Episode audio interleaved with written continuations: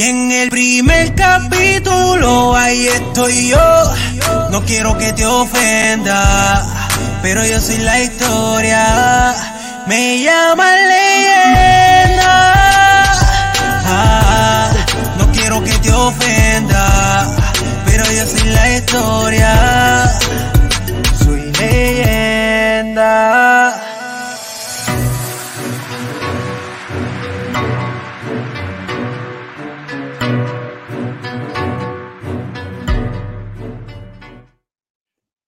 Saludos a todos y buenas noches. Oye, hoy quiero comenzar este episodio número 37 agradeciéndole a todos los que estuvieron presentes en el reencuentro de las leyendas de Puerto Rico y quiero reconocer y a su vez eh, agradecer el trabajo de Big Daddy Joaquín y la participación especial de nuestro hermano Big Boy, brother.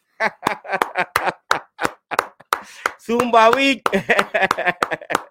El gran Big Boy, brother. Agradecido de todo corazón, hermano. Oye, ese día, eh, desde eh, tempranas horas en la mañana, estuvimos grabando en las calles de Santurce y luego eh, nos fuimos para La Perla, donde nos recibieron con los brazos abiertos, brother, gracias a la gerencia de Tu Resuelve.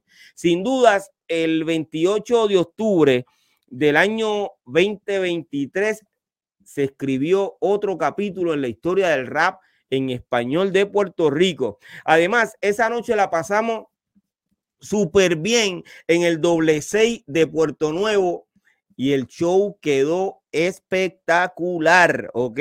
Gracias de todo corazón a la leyenda, mi hermanito Alfredo Rosario y a su equipo de trabajo por sus atenciones y por apoyar este reencuentro una vez más el doble 6 de Puerto Nuevo en Puerto Rico hace historia. Recuerden que allí eh, celebramos los 30 años del rap en español y estuvo eh, todo ese movimiento de la Marina Urban Legend, pero en esta ocasión nuevamente el doble 6 hace historia. Hoy me acompañan, wow, hoy yo tengo, eh, esto es casa llena hoy, mi gente, ¿ok? hoy tengo a BK Rap con nosotros, tengo a Yalsi, ¿ok? Y tengo oh. a, oye, escuchen esto. Yo tengo a Cool GD. ah, puede ser. Ah, ni, me, ni, me, veo bien, ni me veo bien porque estoy manejando. Acabo de llegar ahora mismo al aeropuerto. Ah, wow, tú acabas de llegar al aeropuerto, estás manejando, vas para tu casa entonces. Eso es correcto. Wow, excelente, bro, y gracias por conectarte. Eh, tengo también backstage a DJ Dicky, ya mismo subimos a DJ Dicky, ¿ok? Eh, aparentemente tiene alguna situación con el internet, pero brother, ¿estás bien, Kulji? Kulji. Sí, todo bien, todo bien, me escucho Me alegra, sí, te escucho seguro, brother. Estoy aquí, ¿me ven? Oye, hoy me pues enteré que tú eres el tipo... Recién llego, recién busqué el carro. Hoy me enteré que tú eres el tipo más pegado. Oye, bien, más pegado de Nahuabo y yo te quiero felicitar porque eh, lo que tú has hecho este fin de semana, pues no lo hace mucha gente porque hay un refrán que dice que nadie es eh, profeta en su propia tierra. Entonces, yo me di cuenta, brother, eh, cómo la gente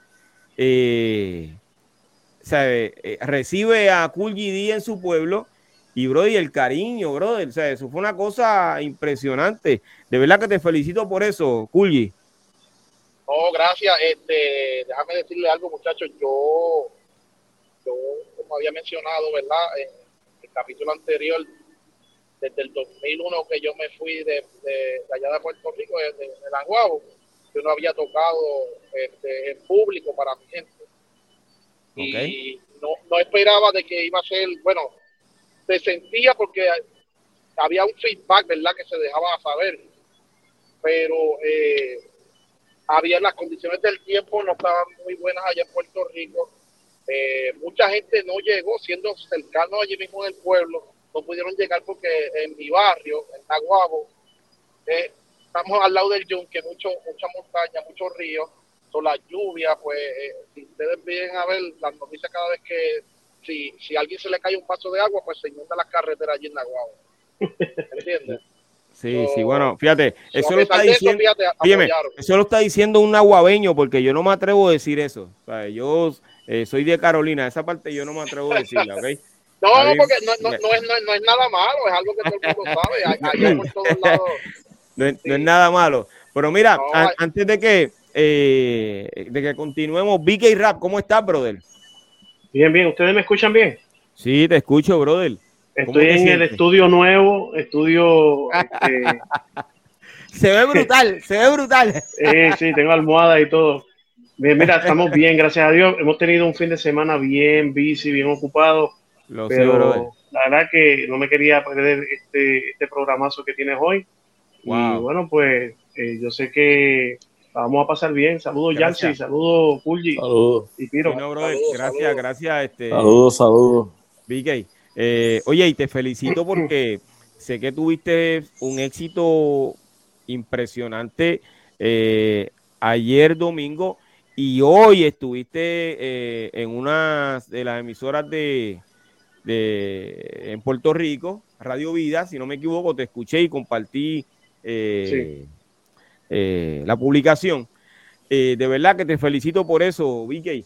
Eh, algo que, que no hayas dicho en esa entrevista que brevemente quisieras decir. Mira, eh, la verdad mencioné parte del principio de este movimiento, hubiese querido Ajá. tener más tiempo para decir más todavía, pero le doy las gracias a la, a la gente de, de Ayara, la, la, la presi- presidente o, o la, o la gerente, la gerente de Radio Vida que me trató con mucho amor, con, bueno, todos, todos allí nos trataron eh, muy bonito y, y, pues, las puertas quedaron abiertas y, y Ujú. por eso es bueno, por eso quiere decir que tengo que regresar. Eso es así, eso es así. Óyeme, eh, no, papi, tú tienes que volver a Puerto Rico porque nosotros tenemos que seguir haciendo cosas. Eso es Sí, que sí, si sí. tengo que regresar, como si va- va- vas a No, tardar no. un montón de años, no venga No, con no eso. voy a tardar, no me voy a tardar tanto. no, no. Oye, pero antes de pasar con Yalsi y poder hablar un rato con Yalsi, yo quiero eh, que nosotros tres le demos un aplauso, porque estuvo a tiempo, pero algo le ocurrió a DJ Dicky, ¿ok? Seguro. DJ Dicky, Saludos, saludos a todos ustedes, saludos a todo el panel. Estamos aquí, estamos activos. Saludos Wow, a mira. todos. Si tú supieras que también tengo backstage, ¿ok? Oye, Yalsi, voy ya mismo contigo, brother. También Tranquilo, tengo yo- backstage, para que esta gente están todos viajando de un sitio para otro, bro. Imagínate las estrellas de Fania. Eh, tengo a Don, Don Figaro. Anda. O sea, Figaro, What's ¿dónde te good? Yo, dímelo, Mira, estoy, eh, estoy por montarme un avión ahora, ya tú sabes, mi gente, aquí en el aeropuerto, mano. Saludos, Wow. mi hermano. Ay, Todo bien, bien. brother. Gracias, Eso gracias, es. gracias.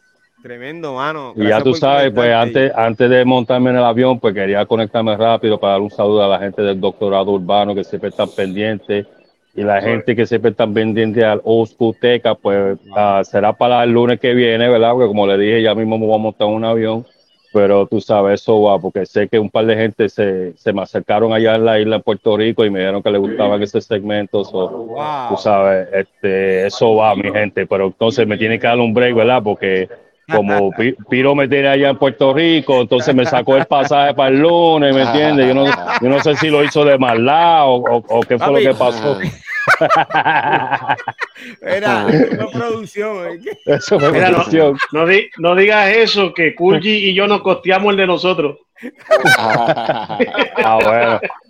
No, pero yo, soy testigo. El de, el de Figaro, el de Figaro se lo pagó, yo soy testigo. Sí.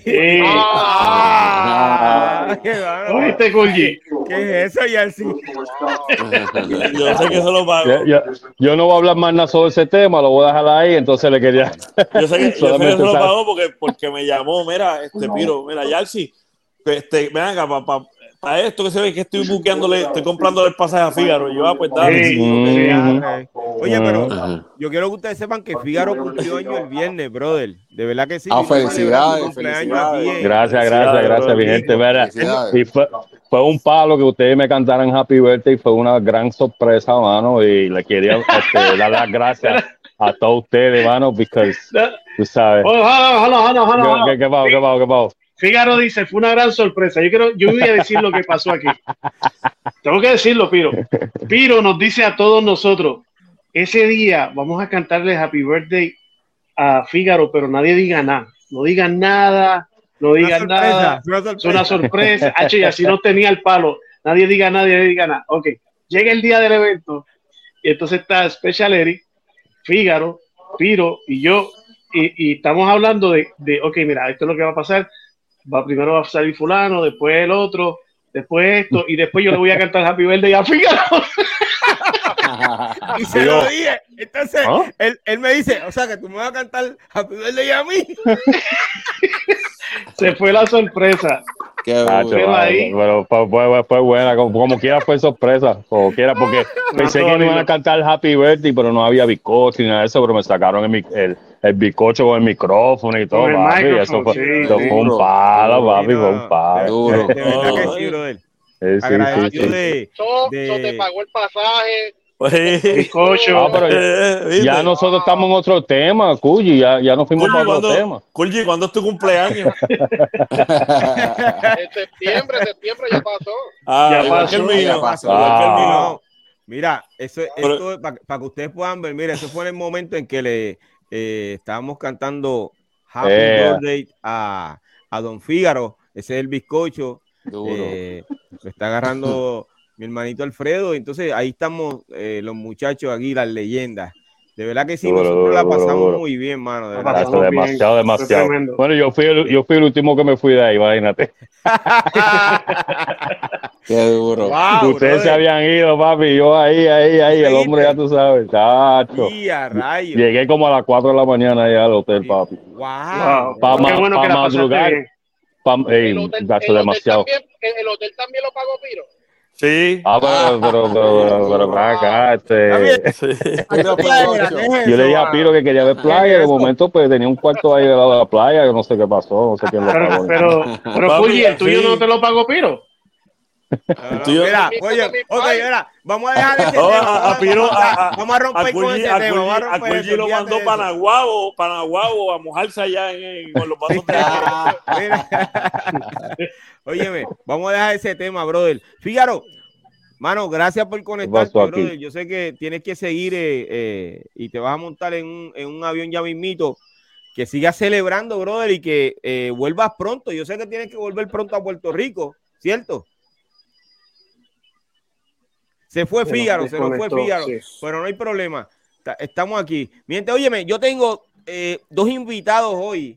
eh, y antes de hablar un rato con Jersey, eh, quiero subirlos a la plataforma porque básicamente llevan con nosotros un ratito. Eh, ellos son, y quiero que los recibamos con un fuerte aplauso, Seguro. Alfredo Bernal y el productor Ébano.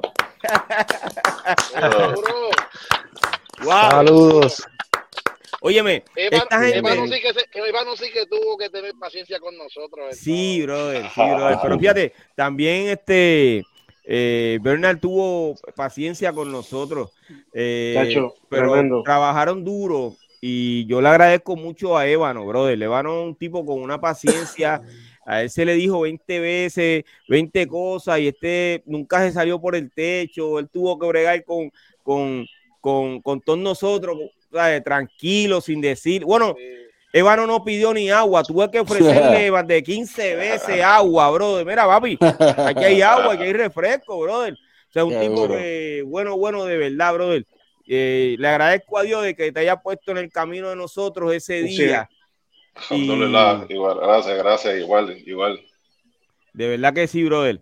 Eh, estamos bien agradecidos de ti y de Alfredo, brother, porque este, Chacho, sí. nosotros, eh, si tú supieras, eh, Bernard, cuando tú comenzaste a hablar conmigo, yo como estoy en todo el ajetreo bien brutal, pues yo no estaba cayendo en tiempo de lo que tú me estabas diciendo, créeme. Entonces, este, en un momento dado, yo no sé a quién me le acerqué de los muchachos y le digo, mano, es que yo no, se me está dando unas cosas, unas pinturas, aquello y lo otro, pero yo no, y entonces eh, yo le dije, pero vamos a tener que ir para donde él está diciendo, porque ahí tenemos más, más, más, más lugares. Piro, el único que iba en el carro contigo era yo. Sí, no, pero allí en el, en el, en- eh, entonces, ¿qué pasa? Cuando me monto en el carro, le digo a Vicky, oye, este chamaco estuvo ahí diciendo ahí, ahí, ahí, ahí, que fuéramos para ese sitio, Sí, yo voy sí. para allá, pero yo no sé qué es lo que está pasando porque no estaba enfocado totalmente porque tenía una cámara encima y etcétera, etcétera. Ustedes estaban viendo lo que yo estaba haciendo. Y el encargado de estar ese día eh, controlando todo, pues era Big Daddy Joaquín. ¿Sabes? Lo que Big Daddy Joaquín dijera es lo que íbamos a hacer todos nosotros.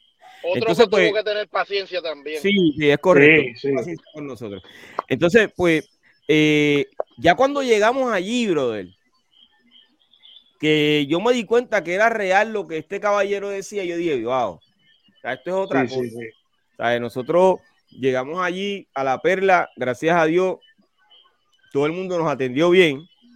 Tengo a Fígaro todavía con nosotros aquí. Todo el mundo nos atendió bien, brother. Este, un trato excelente. Nosotros cantamos, vacilamos, pudimos grabar eh, en un mural que hizo este caballero que está aquí y que en un momento dado, ya mismito, vamos a estar hablando sobre eso. Eh, y entonces pudimos disfrutar del ambiente y pudimos hacer las tomas del vídeo que fuimos a hacer. Gracias a Dios lo hicimos. Y agradezco de todo corazón a toda la gente de La Perla, Sí. brother. La Perla Puerto Rico, brother. De verdad que sí. Eh, Alfred, ¿cómo te sientes? Chacho, súper. Y ahora mejor que los veo porque hay gente querida ahí que los quiero como si lo hubiese parido. Ahí está Yalsi, ahí está el Kulji, a Dicky, que siempre lo recuerdo de Nice. Ah, Este, chach- chacho, cuando yo escuché a Nice en el 38, yo dije, ¿qué caramba es esto? Ese fue de, de mis favoritos siempre. Que por cierto, quien hizo la carátula fue Beto y Eric, que son mis hermanos de Guaynabo. Ya, Beto, sí, Beto y acuerdo. Eric, coño. Oh que my esa- God, diablo, Esa sí. gente, Eso ¿sabes? Estudiamos siempre, estudiamos siempre juntos. Eh, Eric me decía a mí, mira, vámonos para la Escuela de Artes Plásticas y no le hice caso por estar pendiente del selfing y a otras etapas, ¿verdad? Y eso, eso fue lo único que no lo seguí, pero este, si no me hubiese estudiado la Escuela de Artes Plásticas con él. Óyeme, Duro, duro. eh, eh, tengo aquí en el chat a Leslie Pérez que dice que estuvo en el eh, en el doble C y que la pasó muy bien. Gracias por estar con nosotros de todo corazón, bueno. de verdad que sí, de verdad que sí, gracias eh, por ese apoyo. Oye, de, de- retomando el principio, Yalsi, brother, ¿cómo te sientes eh, ese, se- esa semana de trabajo que tuviste, brother? Todo bien, de verdad, todo súper. Todo ¿Sí? súper. De O sea, verdad que logra- sí. lograste Tuvo largo, tuvo, el viaje es largo porque fueron 14 horas ida y 21 de regresa, pero, Wow, brother. Wow, rayos. pero duro. ahí estamos. No, Estamos es vivos. verdad. Chacho, yo- eso yo no lo puedo hacer, hermano. Tienen que pagarme demasiado el clavo para hacer sí. Bueno, Oye, oye, me Culli, pagaron, ¿Quién me dijo pagaron eso? bien. ¿Quién, quién dijo eso? eh, ¿Quién más Fígaro, ¿Qué, qué más quiere que le paguen? Por eso te digo, él no, él no viaja si, si, le, si no le pagan. Gratis, Piro le no vino pagó. Piro le pagó, Por eso, le por eso, por eso tiré la indirecta a Piro, por si acá que quiere ir para Romania o algo así, pues ya le tiré la indirecta. Pero va a Mira, si, si el evento hubiese sido en el, si el evento hubiese sido por allá, también se lo pagaban. Un B&B. Mira, yo, yo iba a ir, yo iba a ¿Sabes ir, porque yo iba a ir, pero Piro me llama y me dice, mira, Yalsi, de verdad, los chavos de tu pasaje se los tengo que dar a, a, a Fígaro, porque además del pasaje le tengo que pagar.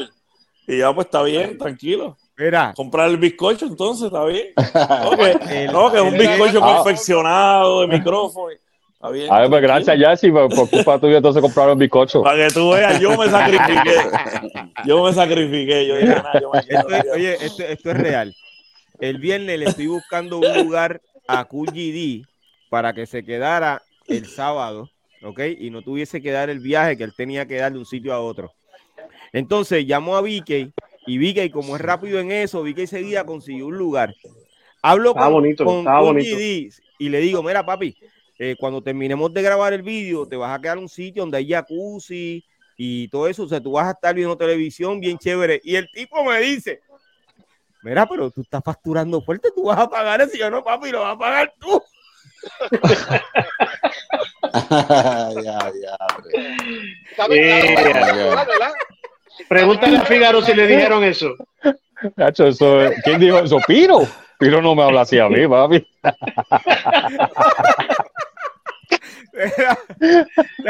la, la risa, la risa de este caballero fue tanta y yo no sé qué le, qué le ocurrió, pero, brother, él no llegó el sábado, ¿sabes? Él no llegó el sábado, papá. No le gustó ese chiste. No, el chiste no le gustó. tuvimos que cancelar su reservación, brother. Impresionante, pero nada, estamos aquí, mi gente. Este, y gracias a todos por estar aquí y ser parte de eso que eh, para mí, para todos los que eh, conocen la historia del rap desde el comienzo, este reencuentro fue algo histórico para nosotros. Nosotros, pues, eh, de esa forma es que valoramos lo que hacemos, ¿ok? Volviendo al tema, para que no irnos fuera de, quiero que conterre con estas palabras. Cada género musical tiene una historia única y fascinante. La música es una forma poderosa de expresión, comunicación y la historia de cada género ayuda a entender su significado y la relevancia en nuestra sociedad. El movimiento del rap en español en Puerto Rico debe tener su historia porque ha tenido un impacto significativo en la cultura y en la sociedad a lo largo de los años. Contar su historia correctamente le permite a las nuevas generaciones entender su origen, su evolución y su influencia en diferentes ámbitos. El reencuentro de algunos exponentes de la primera generación del rap en español para revivir el comienzo valora y reconoce la importancia de un género musical con raíces culturales, y sociales desde mi punto de vista, es un momento clave en la historia que todos deben conocer para su desarrollo futuro. Eso fue lo que ocurrió el sábado con lo que nosotros hicimos. Esta gente que están en diferentes partes, eh, nos dimos citas todos en Puerto Rico y pudimos grabar en Santurce, pudimos grabar en La Perla y también en el doble 6 donde estuvimos presentándonos. Eh, ¿Cuál, cuál es, eh, eh, es la importancia eh, de conocer la historia del rap en español en Puerto Rico? Ya sí, tú tienes la contestación para eso y yo lo sé. Bueno, la importancia siempre es como todo, tú tienes que saber de, de qué, tú sabes, de la raíz hasta la hoja, de, la trayectoria de, la, de lo que estás representando, tú sabes. Eso es así, o sea, que toda esta gente que, eh, son parte de ese movimiento, todos esos seguidores del rap en español en Puerto Rico y alrededor del mundo, porque esto se hizo grande eh, de la noche a la mañana, no solamente con lo que ha pasado con la música urbana, ya eh, el rap se hizo mundial en español, básicamente ya en los 90, en los años 90. He entrevistado a muchos raperos de diferentes partes del mundo y todo el mundo puede ir a escuchar esas entrevistas aquí en el canal, donde la gran mayoría de ellos comienzan después de nosotros a grabar sus discos. O sea que, aunque ellos, lógicamente, eh, no lo expresan de esa forma, pero yo sé que algo tienen de nosotros, de todos y cada uno de nosotros. Obviamente, obviamente yo, yo opino que, que hay que saber de la historia para uno tener un, un conocimiento y una sabiduría diestra para uno eh, eh, pues, pues, lo que es la ejecución de la música como tal. Eso Tiene que saber una historia y un fundamento para uno meter mano. Para mí es bien importante. Eso es así. Y el que no conoce eh, su historia, pues digo, estoy hablando musical, dentro de lo que es la cultura y el rap, pues entonces está tirando palos a ciega. Cuando le preguntan, se ponen a decir, este, la, exacto, las boberías que escucharon de, de fulanito de tal y entonces no llegan exactamente a la raíz. Mira, esta gente, pues mira, yo quiero que ustedes sepan que esa gente que ustedes ven ahí eh, hoy en este podcast, aquí están, o sea, la primera generación y falta. Porque no puedo dejar de mencionar a, son muchos, son muchos, son no puedo dejar de mencionar a, a, nuestro colega eh, que en paz descanse Bruli, no puedo dejar de mencionar a Rubén DJ, no puedo dejar de mencionar a, a Vico C, a Lisa M, no puedo dejar de mencionar a que en paz descanse a Jimmy, a Francesca, Francesca también. Eh, hay un Jelly D, Jelly D. Eh, Jelly D, muchos, son eh, muchos, son muchos que. Son muchos. Sí, pero De, de, refiriéndome a los años 80, también estaba eh, DJ Dynamite y estaba Mitchell, que pegó mucho en, en el underground, la canción de, de Levitown. Eh, y Estefano, que, que hacía mucho party también. Estefano que, Estefano, que eso es así, brother. Y entonces el colega de nosotros que siempre se pasa en un avión este montado, este. Big boy. No, no, no, no, no, no. eh, es uno de ellos. Eh, es, uno de ellos. Colega, es, es, sí, es colega de, de eh, el hermanito fuerte de Don Fígaro los tengo sudando. Y. Bulevo CV también, de, la, de los años 80. Oh, o sea, y hay muchos raperos de esa época que no puedo dejar de mencionarlo porque son parte de esa generación. De que todos no hayan podido estar, pues cada cual tiene sus razones eh, y su forma de pensar y eso la vamos a respetar siempre. Eh, y, y, nunca va a haber problema. Cuando quieran estar aquí en confianza, mano, este es el doctorado urbano y ustedes todos son parte del doctorado urbano. Aquí nadie puede estar fuera. Todos siempre van a ser mencionados porque todos tienen una gran aportación dentro, que, de, de, de dentro de esto que llamamos el, el, movimiento del rap en español de Puerto Rico. Ok, eh, siguiendo la, la, pregunta que, que ya eh, han dado su opinión eh, Yarsi y, y DJ Diggy. Me pues perdona, sí, muchachos, que, que, me voy a montar en el avión, me voy montando. Este, Papi, le, le mando saludos. Los quiero a todos, los veo el lunes que viene, papi. Dale, vamos para encima. Adelante siempre. Suave. Gracias. Papi, entonces, ¿qué pasa? Eh, están mencionando en, en, el chat a DJ Joel y a DJ Pito. Seguro que sí, DJ Joel, eh, DJ Pito, DJ Eri, DJ Pirito, eh, DJ. ¿Cuál era el? Eh, olvidé el nombre del DJ VK, el DJ de, de Special Eri. Eh, ya, Óyeme, y dentro de todos los que mencioné, me falta mencionar a, a, TNT, me falta mencionar a TNT, brother. Parte también, uh -huh. Special Air, y se, son MC tantos Base. raperos que. ¿Perdón? MC Base. MC Base lo mencioné ahorita, pero... sí. Lo mencioné, lo mencioné. Pero, lo pero a, había dejado afuera a, a, TNT. ¿Ok? Ok, pero entonces, eh, BK, eh, la, la importancia de que se conozca la historia del rap en español en Puerto Rico y la importancia de este reencuentro de nosotros, brother. Mira, yo creo que lo que dijeron los muchachos 100%, pero también creo que cuando tú te vas a dedicar a algo, sea lo que sea, eh, sea lo que sea, estudiate el trasfondo.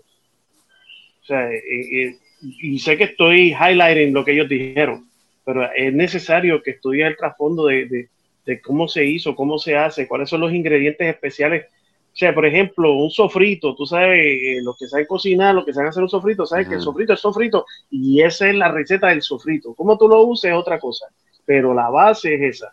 Entonces, eh, aprender la base de, de y, y, la, el, el, la historia de todo esto, pues no solamente, no solamente es porque te lo aprendes, ¿no? Sino que comienzas a respetar lo que estás haciendo, porque sabes que otros pagaron un precio que hoy día se les hace muy fácil a otra gente. Es real, óyeme, hace uno, hace como dos años atrás escuché a, al Coyote eh, un podcast uh. decir algo eh, importante para nosotros ah, y siempre le voy a agradecer eso. Eh, él mencionó que este movi el movimiento de la música urbana tiene, y mencionó los nombres, eh, tiene de cada uno de nosotros algo. Y él nos mencionó a todos nosotros. Esa primera sí. generación del rap en español, vayan a ver ese episodio. Eh, y él nos menciona, o sea, Coyote tiene mucha razón en lo que él está diciendo. Todos ellos tienen también lo hizo. Nosotros. Y, perdón. Fantacuca también lo hizo. Fantacuca es correcto. Fantacuca lo eh, mencionó. Entonces, Chesina también lo hizo. Chesina lo hizo, es correcto. Eh, no hay Cavalucci, creo que hace, unos, hace un, en un episodio hace unos días también lo hizo. Eh, y es real. Pues esa gente que ellos mencionan eh, se tomaron la iniciativa de venir este sábado a Puerto Rico, grabar un vídeo para dejar ese legado y compartir con gente en Santurce, en La Perla y en otros lugares, y la gente que, que se dio cita en, en el doble 6 de Puerto Nuevo. Ébano. Eh, saludos, mi gente. Sal saludos, vengo porque... ahora, vengo ahora. Vengo Dale, ahora. adelante. Desde tu punto de vista, eh, la importancia de que se conozca la historia del rap en Puerto Rico. la importancia, tiene demasiada importancia. Te voy a decir por qué. Primero, eh, antes que nada, mira, saludo a todo el mundo que está sintonizando, saludo a todo el mundo de nuevo. Eh, la importancia de, conocer la historia, primero, eh, por respeto. ¿Por qué? Porque hay, muchas hay muchas de, esas, de esos individuos que algunos ganaron, otros perdieron, se sacrificaron, algunos eh, cayeron en el intento, o sea, lo que querían hacer, ¿entiendes? Eh, como cualquier sueño de cualquier persona. Segundo, la importancia de rap en español. Puerto Rico fue pilar, ¿entiendes? So, si tú te pones a ver a nivel mundial, se tiene que mencionar a Puerto Rico, se tiene que mencionar a todos los pioneros de aquí, ¿entiendes? A diferencia de, de pues, de otros MC, rapero, whatever, que se encuentran en Nueva York de descendencia boricua, ¿entiendes? O que sean latinos, Puerto Rico es, algo diferente a eso, ¿entiendes? Puerto Rico tiene su propio flavor, hermano, y en miles y miles y miles de años, cuando no haya civilización, la próxima civilización que venga y indague, cabe, encuentre, mira, esta gente tenía algo internet, mira, tenían algo que se llamaba música, mira, había un lugar que se había en Puerto Rico, mira, rap, se hacía en Puerto Rico en español, papá, mira, fueron de los primeros, ¿entiendes? Y de, de, de, de eso nacen, nacen eh, muchas carreras eh, se cambiaron vidas, se salvaron vidas. Y mano, eh, es, respeto. Si tú te pones a ver de, de, de, una manera, eh, es simplemente por el respeto. Hay gente que, que, lo puede ver, ah, mira, eso es música, whatever, cambia si no te gusta, pero el hip hop es, es, otra cosa diferente a lo que puede hacer la salsa, el jazz sin menos menospreciar, ¿entiendes? Lo que puede hacer el rock, la salsa, el merengue. El hip hop Ahora mismo se, se, quedó con el mundo, cambió el mundo, ¿entiendes? So, qué fenómeno que los niños salen de, del hospital con, con rap y con, con ya con, con el gear, con, con, el hip hop gear ya desde recién nacido. Porque un papá fiebre, so, imagínate cómo no, cómo no va a ser importante la historia. ¿Quién explica eso? Eso es real, brother. Eso tiene, tiene, tiene mucho sentido lo que estás diciendo. Y es porque eh, para que las nuevas generaciones eh, conozcan la historia de cómo comenzó el movimiento. Óyeme, eh, Alfredo, ¿me puedes dar tu opinión sobre esa importancia que la importancia de que el, el rap el movimiento del rap en español en Puerto Rico tenga su historia bien contada, ¿ok? Que eso es lo importante, que esté bien contada, porque de que hay historia, sí hay historia, porque yo he escuchado un, por un montón, un montón, y se han puesto títulos y 20 cosas, pero la realidad, eh, dentro de lo que dicen, es muy poca. En el camino la gente se dejó llevar mucho por lo que escuchaba a través de los medios de comunicación, pero esto no, no es, un, no es un género eh, o el rap en español en Puerto Rico no comenzó a través de los medios de comunicación, eh, eh, comenzó en, en los barrios y en los caseríos de Puerto Rico. ¿Ok? Entonces, ya cuando comienza la radio a sonar nuestra música, ya habían pasado alrededor de cuatro años, más o menos, cuatro años aproximadamente de que ya hay movimiento, eh, de que ya, incluyéndome, ya estamos haciendo dinero. Eh, en parisitos por ahí, 20 cosas que estábamos haciendo. Y entonces comienza lo comercial, que es donde entra eh, la compañía discográfica, buscaron raperos como locos y todo el mundo a comenzar a meter billetes y se olvidaron del verdadero movimiento que era aquel underground donde en realidad había gente que sí amaban la cultura, amaban lo que hacían y fueron cambiando poco a poco, eh, fusionando los ritmos porque ellos decían que era comercial para seguir llamando gente y entonces todo el mundo hace un salto. ¿Cuál fue el salto? Comenzaron a cantar merengue, comenzaron a cantar eh, rap, salsa con rap, etcétera, etcétera, pero dejaron la esencia bueno, no voy a decir que dejaron la esencia, fueron cambiando los ritmos poco a poco. Eh, hay gente como que yo hablo con Cookie, Cookie es uno que dice, bueno, lo que pasa es que cuando se puso la cosa un poquito apretada, pues todo el mundo fue, em, arrancaron, brincaron y ¿qué hicieron? Alice con las compañías, pues las compañías decían, no, vamos a grabar merengue, vamos a grabar esto, vamos a grabar lo otro, entonces fueron dejando ese, el boom bap. Lo que hicieron fue adulterar el producto. Exacto, lo fueron esquineando. Entonces, hasta que eh, al pasar de los años, pues comienza el ritmo que todos conocemos, que hoy es mundialmente eh, exitoso, que es el reggaeton. Eh, y eso es otra historia. Hoy el tema no es de eso, pues ya hemos hablado de eso anteriormente, pero hoy estamos hablando de, del comienzo. Óyeme, yo quiero que ustedes reciban con un fuerte aplauso, de verdad, porque no como yo siempre digo que se lo merecen, este tipo se lo merece porque trabajó duro con nosotros y dijo que sí desde el principio que iba a estar con nosotros, él cumplió con nosotros, estuvo todo el día hasta la, yo no sé, de la madrugada con nosotros, ¿ok?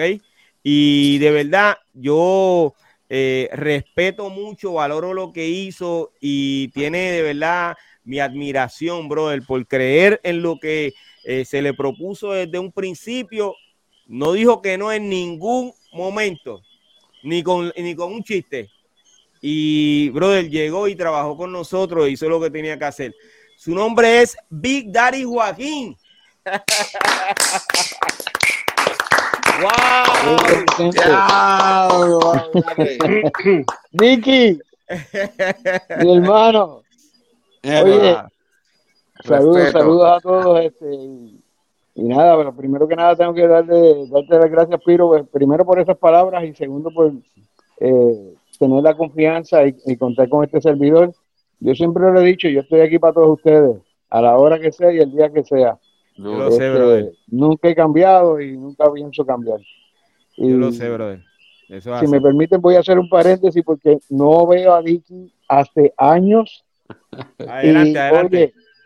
cuando tú estabas hablando ahora de cuando el momento que entraron eh, eh, las emisoras y los sellos, que se merengue, Resulta ser que en ese mismo momento, en ese, en ese lapso de tiempo, es que yo llego a la radio, porque toda la programación que había en ese momento era fuertemente el merengue y lo tropical. ¿Qué pasa? Dentro de la emisora I-96, la, la programación general era eso. Y el programa donde yo estaba se eh, partía la programación por completo, porque Rap the House lo que tocábamos era hip hop, R&B y dancehall. Cuando este, ya empieza el movimiento en la calle, digo, y se tocaba pues los éxitos de aquí, Nice, este, se tocaba eh, Vico, Bruli, los, que ya estaban establecidos. Sí. Funky. ¿Qué pasa? Pero entonces ahí es donde le damos, eh, abrimos eh, la ventana a traer lo que era el underground. Y ahí es por, donde se toca por primera vez el underground en la radio comercial. Y de ahí entonces que empieza ese cosquilleo de I-96 con el género. Pero eh, el resto de la radio lo que estaba tocando era completamente tropical. Sí, comienza eh, el coqueteo con el género y ahí te refieres a lo que hoy se conoce como reggaetón. Y esa parte del underground a la que tú te refieres, pues eh, el, segundo underground que pasó en Puerto Rico, que fue con otro ritmo. Eh, aunque básicamente eh, Yankee fue rapero con otro nombre. Sí, no, todo. oye, acuérdate de una cosa. Digo, él siempre fue Harry Yankee, lo que pasa que antes le decían Winchester, ¿verdad? No, Yankee, oye, Yankee ha tenido 20 nombres, así que tengo que esa porque va a estar hasta la semana que viene. 30-30, Winchester, DY, maldita sea la madre. Mira, a todas estas, pero acuérdate de una cosa. El concepto es que si reggaetonero, que si rapero, que si trapero, todo eso tiene ahora. Sí. Antes, tú, aunque tú cantaras reggaetón, underground, lo que fuera, era rapero, punto. Ok, esto de reggaetonero, eso es por lo que lo han querido clasificar. Y si te vas más allá atrás, estamos hablando todos, todos y cada uno la base es el hip hop y el, rap. Punto. Sí, sí, esa es la base. Sí. Tú sabes, no, no quieran este, maquillarlo, ni, que evolucionaron, magnífico, pero siguen siendo raperos todos. Así mismo fue. Así, mismo fue. O sea, lo que pasa es que el, el, los medios, eh, la comercialización de todo este asunto, pues los quisieron ir clasificando. Ah, y ahora ya no son mis reggaetoneros, ahora son urbanos. ¿Qué te puedo decir? Sí, sí. Eso es así, brother. Tú sabes, y por, por eso te digo, a veces me molesta eh, los conceptos, y yo digo, pero ven acá. Ese es otro tema, ¿verdad? Pero después. no, no, no, no, no, no, chacho, ya, ya, lo hemos tocado con él mismo y con los caballeros del movimiento, brother. Aquí hay un tema que todavía los caballeros del movimiento no han cerrado. Eh, tristemente, pues ya no vamos a tener a, a nuestro hermanito Richie Rich, eh, con nosotros, que esa Noticia, papi, esa noticia me eh, impactó, ¿viste? Sí, bien duro, brother. Oh, Entonces, eh, pero siempre lo vamos a recordar, vamos a mencionarlo y va a estar con nosotros. O sea, aquí mientras esto exista, todos nuestros colegas van a ser mencionados, brother. Y con los caballeros del movimiento, con los caballeros del movimiento tenemos ese tema que no ha concluido eh, próximamente nos vamos a reunir nuevamente para terminar ese tema porque fue algo tan, tan, tú sabes, eh, hubo una... Controversial. Sí, bien controversial. Entonces, pues, vamos nuevamente a hablar sobre, sobre ese tema. Pero hoy... Eh, Oye, pero déjame mandarle un saludo a, Gasparín. Adelante. A QGD, que le dicen ahora, como estamos en Halloween, se disfrazó de Gasparín el sábado. Pues mira. Todavía es que lo están buscando. Papi, y te voy a decir algo, hizo, hizo un arte de magia de eso porque se desapareció. No, no, no, pues imagínate. Acaba de desaparecer nuevamente. Acuérdate que, acuérdate que, que, Gasparín no siente el agua cuando cae, pero por eso en Agua estaba lloviendo supuestamente, no sé. Dice él. Y se fue a guardar la pajarlo, no sé qué pasó ahí. Dice este... él. Una bombita de humo. Yacho. Pero vea, una bomba, bombita de un halago. Una bomba, muchachos. Ahora me ves y ahora no me ves. Mira, y la pasamos brutal. Eso fue consecuencia de que lo pusiste a caminar y a subir la escalera. Sí, sí, eso es así. Él dijo, la madre, yo no vuelvo a caminar más tarde. No, pero todos, todos, todos terminamos explotados ese día. Sí, brother. No, no, definitivo. Pero oye, pero fue sumamente satisfactorio y tengo que felicitar a BK porque en verdad que la canción que tocaste el sábado no la había escuchado y me encantó y, oye, todo el mundo conectó con la canción. Así que sí. es real, es real. Te tengo que, eh, felicitar. Yo fui, eh, la gente que estuvo al lado mío me dijeron lo mismo, brother. ¿Oíste, BK? Sí, la canción puso a gozar la gente, ¿viste? Así que te felicitamos. Y agradecer a Big por el apoyo, ¿viste? Papi, sí, brother. Ya al principio de este episodio eh, hice ese agradecimiento, pero brother, eh, tengo, tengo que quitarme la gorra o el sombrero ante Big Boy porque Big Boy es un, tipo, brother, sin ningún tipo de, de ego, eh, ni altanería, o sea, un tipo bien... de, las personas, de los seres humanos en este género que más humilde que tú puedes conocer. Sí, brother, entonces, hay veces, nosotros, y digo nosotros, pero Hemos estado esperando por gente que es posible que, a lo mejor ni vengan porque tienen unos egos bien trepados. Y este tipo que de verdad es una estrella, que todavía, después de 30 años, todavía viaja el mundo y pegó unas canciones que todo el mundo se las sabe. Este tipo va y nos da su respeto, brother. Y no solamente eso, le digo, papi, vas a cantar. Y me dijo, dale, vamos a cantar. Digo, y el tipo cerró el show, brother. Yo digo, mano, ¿qué es esto, man? Pero este, yo no. Y no cantó una, cantó. Sí, no, él, el, cantó todos sus éxitos. Oye, yo usualmente no hago esto, pero es que, Piro, que tú te la buscas. Eh, yo no sé, pero ahí hay una peste a pescado. Pero una cosa terrible. Eh, Porque le tiraste un pescado, pero oye, le tiró un pescado, le tiró un pescado. Él decía, Sí, sí, sí. Chacho, le tiró una, una cosa mala. Pero, pero Piro es experto haciendo eso. Ah, ya, lo sé entonces. Pero oye, pero no, no, pero se fue bien bonito porque él fue allí a apoyarnos.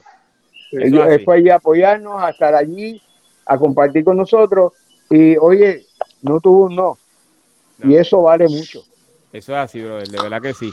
Eh, yo se lo agradezco, brother, y siempre le deseo que tenga mucho éxito, porque de cada éxito que tiene Big Boy, yo me alegro. Hace un tiempo eh, estuve viendo una serie y de momento sale una canción de Big Boy. Muchachos, agarré el celular y seguía lo publiqué porque me ha hecho una alegría yo, yo escuchar una canción de Big Boy en una serie. Yo claro. me seguía a rayo, espérate. No, me lo estaba gozando yo, brother. Orgulloso, yo le trabajé un disco a él bajo el sello de MP. De MP. Sí, yo le trabajé un disco a él, yo no sé si es eh, eh, Veneno, Poison, eh, un, un, disco así, yo no me acuerdo muy bien el nombre, pero le trabajé el disco bajo Pina Records y también le trabajé, este, fui DJ de él por un tiempo, viajé a Canadá, viajé Mira para, allá. Centroamérica, Sudamérica con Big Boy. Es pana, es pana mío a fuego, este, vimos para las aventuras duras. Sí, sí, sí, no, oye, Por lo menos las aventuras con Knights fueron locales, las mías. Exactamente. Oye, es que, y disculpa que te, te, tome este tiempito, pero es que ya mismo me tengo que ir, pero este, Piro, son muchas anécdotas. Y créeme que una de las que yo siempre recuerdo es con, con Grupo Nice, porque estos muchachos de hoy en día, es bien importante lo que tú estabas hablando ahorita, que necesitan entender y conocer la historia. Porque como yo dije el sábado en Tarima, eh, si usted no conoce la historia y usted no sabe quiénes fueron los que abrieron las puertas, se sacrificaron, dejaron sudor, dejaron lágrimas, dejaron este trabajo fuerte para que hoy en día usted tenga una plataforma donde poder lucrarse como se lucran ahora, eh, lo menos que usted puede hacer es darle respeto a toda esa gente que estuvo antes que usted. Y ah, cuando, digo, dentro de todas las anécdotas, nosotros estuvimos en un, en un party en, en, Manatí. Miren, mi hermano, que aquello fue un Vía Crucis. ¿Te acuerdas de Tiki? Con la señora aquella, mira. Me imagino. Pero estábamos nosotros bregando, y, pero siempre me acuerdo de esas cositas, de el apoyo que siempre nos teníamos, el respeto, el cariño. pero, y, lo, y si tú vienes a comparar el dinero de había antes y ahora, lo que nosotros trabajamos éramos por, por, por par de pesos. Sí, exactamente, por pasión. Teníamos un por corazón y un hambre. Por pura pasión, teníamos un corazón y hambre que no nos tumbaba. Claro, claro que sí, claro que sí. Y eso, pues, en verdad que y agradezco, tengo, quiero aprovechar la, la, la, oportunidad para agradecerle a todos y cada uno por la amistad y el cariño y el respeto claro, que claro siempre que nos, hemos, eh, nos hemos profesado, porque, ¿verdad?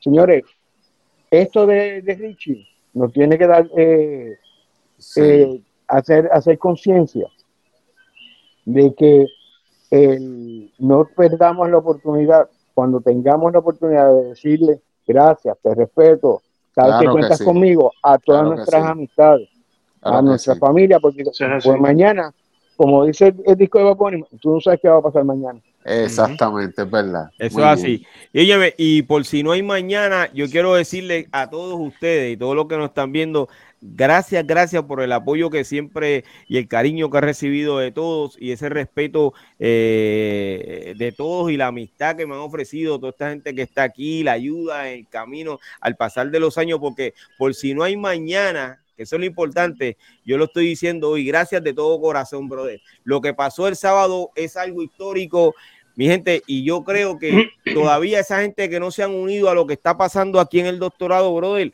esto es el momento de estar pensando en números y en pajaritos preñados, brother, porque por, si no, porque por si no hay mañana, tú te estás dejando de disfrutar esto con tu gente, porque en aquella época, en los años 80, que lo hacíamos por pasión, que no sabíamos lo que iba a pasar, aunque cobrábamos aquellos parisitos, etcétera, etcétera, hasta que fueron subiendo los precios.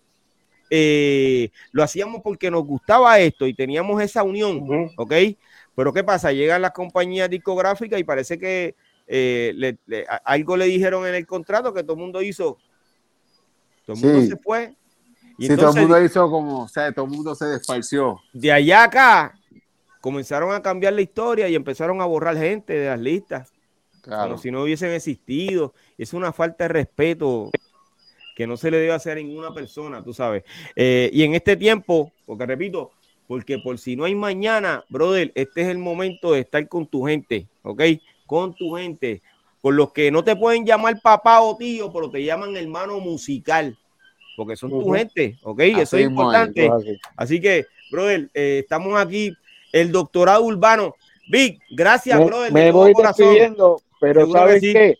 Y a toda esa gente que está escuchando y viendo este, este podcast, acuérdense de una cosa, no es lo mismo que tú escuches la historia de cualquiera, que escuchar la historia de los protagonistas y de los que fueron el dueños de la historia y la historia no se cambia. No es lo mismo escucharla de un de un este fanático que escucharla del protagonista de la película. Así que tenga buenas noches. Y un aplauso a este hombre. duro, duro, brother, duro, duro. Gracias, gracias, Vital y Joaquín, brother, de todo corazón. Óyeme, y tengo que repetirlo. Vital y Joaquín estuvo con nosotros, brother. Todo el día y hasta donde sé fue el primero que llegó. Hasta Duro. Donde ¿ok? O sea, imagínate cómo fue esto. Wow.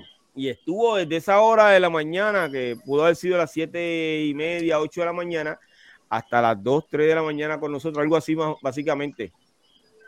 Él de verdad que lo, hizo lo hizo por pasión a su trabajo, a lo que le gusta, a, la música que él eh, ayudó a promover en el camino, a la gente que, que conoció y que, que, que, se cayó una unión, hay una hermandad aquí, es lo que hay una familia completa, bro. Eso, es lo que yo, lo que yo pienso. Este, óyeme, ya sí, te no, no, te estoy escuchando, no sé por qué, no, no, no, no te he visto este, reaccionar a todo lo que está ocurriendo. Entiendo que estás eh, eh, de acuerdo con lo que se ha dicho, pero oye, hay algo no, No, no, no, con, no con todo, no con todo, pero como yo no estuve en el party, pues no puedo hablar mucho tampoco. Pero entonces, hay una, hay una pregunta que quiero hacerte y es que la, la, la, pasé por alto. Eh, ¿Tú eh, viste el episodio del lunes pasado? Vi, vi parte, no lo vi completo porque como yo estaba de viaje, pues después traté de ver partes y eso, pero no, no lo vi completo. Pero o sea, pero o sea, que no pudiste escuchar a, Trip eh, los argumentos y, y la historia que, eh, Trip nos contó básicamente lo que él piensa del rap y demás. Escuché parte, escuché parte. Escuché parte. Ok, de lo que escuchaste, ¿estabas ¿estás de acuerdo con eso? No, no en todo, definitivo no, en todo. todo. ok. O sea que eh, hay, que hacer, hay que hacer un episodio para para hablar con Trip. Sí, para debatir puntos, debatir puntos, porque eso se trata también. Yo me voy a comunicar con Trip, eh, porque quisiera hacer un episodio, si, fue, si, si, fuera posible, esta misma semana, donde pudiésemos estar reunidos, y así, eh, porque quiero invitar también a, en ese episodio, quiero invitar a Red J, eh, Trip, y si tú puedes estar con nosotros, te lo agradezco para hablar de ese tema, brother, eh, porque me gustaría aclararlo, y es que tengo, he recibido muchos mensajes, eh, hay gente llamándome eh, de todo lo que pasó ese lunes, tú sabes, ha sido algo que, todo el mundo quiere opinar, pero entonces básicamente no puedo tener, eh, no los puedo tener a todos, pero yo sé que si hay gente que están de acuerdo y los no de acuerdo y pueden hablar del tema y llegar a, un final como uno dice, pues lo vamos a hacer de esa forma, ¿está bien? Óyeme, antes de pasar con los muchachos, con Evano y con y con, con Bernard, yo quiero mostrarle a ustedes una, una foto eh, de ese día. Vamos a ver si es posible que yo pueda hacer eso aquí un momentito. Eh, óyeme, esta es la foto de Big Boy mientras estaba cantando. Mira eso, este Dicky. En la parte de atrás, eh, no se ve muy bien porque aquí, para poderlo subir a esta plataforma, tenemos que cambiarle el formato, ¿ok? Pero si ustedes se fijan en la parte de atrás, eh, eh, hay un, banner donde están las caras de nosotros, brother. Duro, es verdad. Ah, sí, entonces, óyeme, eh, para nosotros de verdad que ha sido un honor que Big Boy haya compartido con nosotros, brother. Y déjame decirte, Big Boy la montó de verdad allí, papá. Esto no es un chiste. O sea, Big Boy la montó, nos tenía a todos gozando, papá. ¿okay? De verdad que sí, agradecido de, de, del gran Big Boy. No, cuando yo Eh, fui para Canadá una vez con él, papi, la montamos bien duro. De ¿De la que? Big Boy, sí, sí. Son experiencias que, que me he llevado y una de ellas es Big Boy. Así que Wow. duro. Sí, sí, sí, bro. Entonces, eh, dame, eh, ese día estuvimos. eh, Oye, hoy no me puedes ayudar, ¿verdad que no? Este. eh, No eh, puedo. BK. No, hoy no. Estoy en el teléfono, fuera. estoy fuera Pero de la entonces, casa. sí. Tengo uno, eh, una de las fotos eh, donde estamos grabando el vídeo. Mira, mire, mira esta foto, mira esa foto. Ahí estamos. Mira a Bernard acá atrás, Fígaro, Duro. TNT, el Ébano, eh, Daddy Joaquín, Specialeri, Diablo. JM. No, papi, esa hay, que, hay que mencionar a Matthew Ah, mira, también. ah, ah, sí, el nene seguro, sí, Mateo. hay que mencionarlo también Este, a Mateo. BK Rap que está aquí. No, esa Eh, foto es historia. Esa es Sí, histórica. brother, de verdad que sí. No sé, mano. yo, yo vi un par de fotos y como que cada vez que pensé que eran diferentes años, porque cada vez que veía una foto, Piro tenía una camisa diferente. pero- Ah, mira, Te que pasa que tuve que cambiar un montón de veces, chico. Óyeme, tuve que cambiarlo un montón de veces, mano. Este, es que el día estaba demasiado, brother. No, Una cosa eh, bien brutal. Pero aquí tengo también a. Wow, esto fue cuando fuimos a la perla, brother. A ver si tú recuerdas eso, Bernard. Esa foto la tiró él mismo, yo creo, ¿verdad que sí? Ajá, sí. Y este, Y ahí está, tí- ese es el ahí en la esquinita que esa de aquí está Sí, guardadito aquí. está Y ahí, ahí está Piro con otra camisa. No te digo, aquella era azul, este gris. Diciendo, no me lo estoy inventando. Papi, yo me llevé el No me lo estoy closet. inventando. Yo me llevé el closet. No me lo estoy inventando. Mira, entonces ahí estamos nosotros eh, en un mural que pintó eh, Alfredo Bernard, que hoy está con nosotros. En ese mural, eh, bueno, eso lo vamos a hablar ya mismo para continuar, está bien, pero ese mural que, que está ahí atrás lo pintó este caballero que hoy tenemos aquí con nosotros, brother. Déjame quitar esto de aquí. Excelente. Eh, voy con la otra foto. Como pueden ver, a mí no me pusieron en la foto. Oh, Eh, no, Porque que- tenía la misma ropa, porque tenía la misma Ah, ropa. Exacto. eh. Esa fue, eh, esa fue la excusa. Bueno, esa fue la excusa. bueno, si tú te fijas, ahí, creo, que- creo que era Ville, porque tengo el, el- lo mandó, ah, vete abajo para que no me tapen la camisa y lo puso allá Sí. abajo. Sí, sí, sí. Sí, entonces, esta fue eh, una foto que nos A tiramos Gulli, al Gulli. principio, o al, al principio, o al final ya dos y pico, no me acuerdo a hora fue esa foto. Aquí está Specialeri, Fígaro. eh, Otra camisa. Ok. Sí, y ahí estamos. Digo, otra de- camisa más, vamos. sí, papi, papi, te estoy diciendo que, que, este, Yo vi como 10 cambios de ropa ahí. sí, sí, Me dicen, me dicen que había, que había una, una maquillista corriendo a ponerle talco en la cara a Piro solamente. Sí, papi. No más nadie. Estaba producción, la producción estaba completa allí, brother. Pregúntale a Alfredo Bernal. ¿Es así o no es así? así es.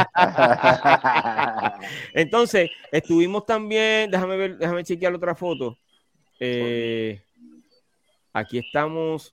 Wow, fueron muchas fotos. Eh, déjame verificar aquí. Yo me saqué una foto con, con Ébano, que parecíamos que era Shaquille O'Neal con, Bueno, con Cat Williams. pues mira, eh, eh, mira esta.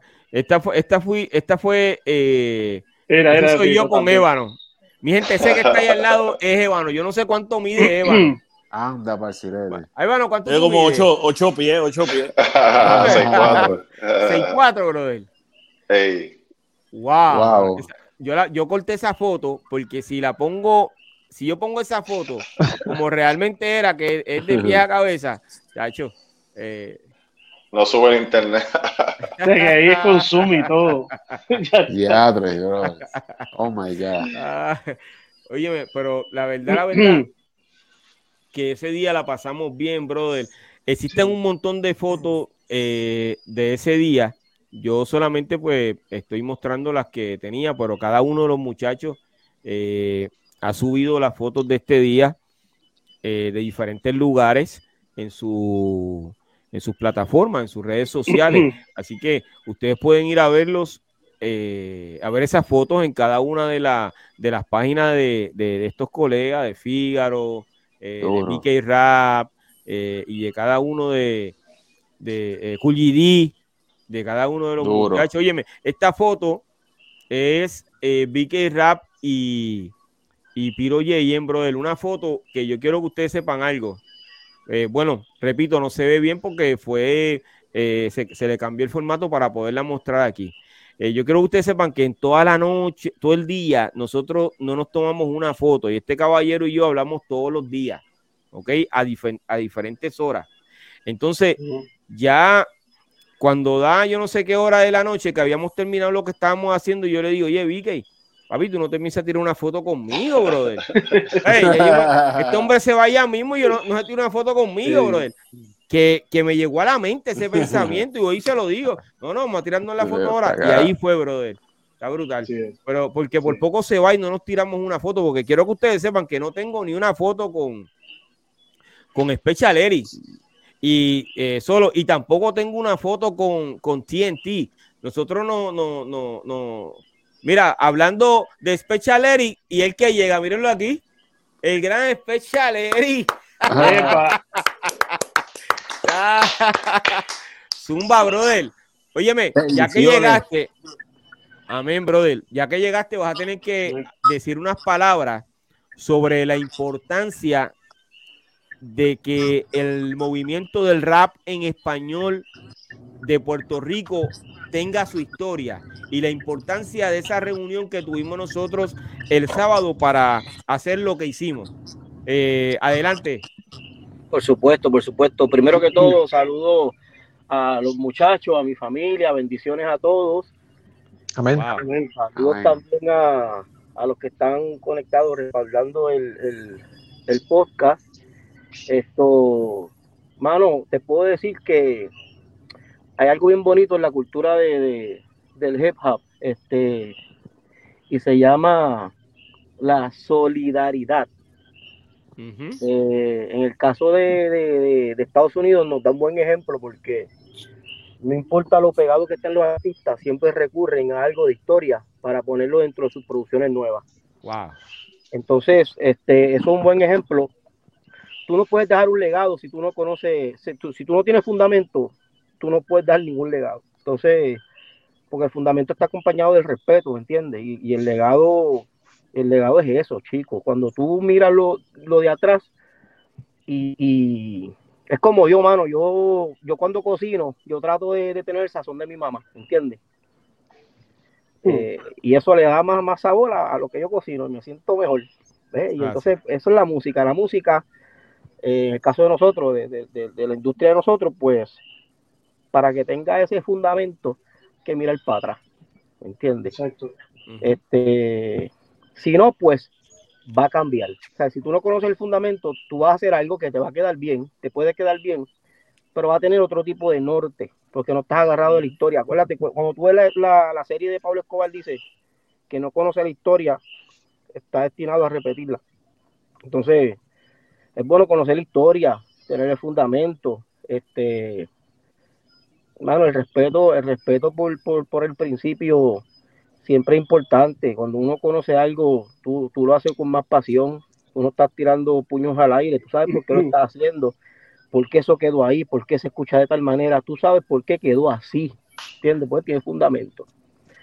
Entonces, pues mi, mi, mi, consejo es que, los que estén dentro de la industria no nos olvidemos del principio, de ese génesis del hip hop, este, y que siempre respetemos, siempre respetemos eso, al igual que se merece el mismo respeto también las nuevas generaciones. el respeto llama respeto. Eso es El respeto llama respeto. Eso, con relación a la reunión que tuvimos, tuve muchos sentimientos encontrados porque eh, fue como, digo, voy a hablar por mí, pero fue como ver a mis héroes, a mis héroes. Y aparte de la amistad que hay, ver, ver estos personajes que, también comenzaron esto y tenerlos con uno, no solamente en, la misma canción, estar en el mismo escenario, compartir el mismo micrófono, eso para mí es, fue, es un deseo cumplido. pero es una experiencia que, que, que, no la voy a olvidar. Yo valoro mucho eso, eso, detallitos, yo los valoro mucho. Este, los abracé más de una vez, más de una vez los abracé. Cada vez que tenía el, momento para abrazarlos, los abrazaba. Eh, porque me quiero quedar con eso, ¿sabes? Me quiero quedar con, con, ese por eso para mí también fue bien especial el 30 aniversario de Hype Squad, porque ese fue el feeling que, que se sintió, ¿sabes? Gente que hace años que no veía, que están muchos viviendo afuera. Era el momento perfecto para poder reencontrarnos y hacerle eso mismo, ese mismo gesto. Eso es así, bro. Pues, y, ese, eso que acaba de decir Eri eh, y Bernard, ¿verdad? Eh, es importante porque la gente hoy parece que se quiere llevar los números. La gente quiere llevarse los números y a lo mejor lo poco que le caiga en la cuenta. Pero este tipo de momentos donde tú estás compartiendo con tu gente, con los que de verdad comenzaron esto, pues entonces, si no lo aprovechamos ahora, brother, yo no creo que, que, vaya después, porque cada uno de esta gente eh, ya llegaron al medio siglo, ¿ok?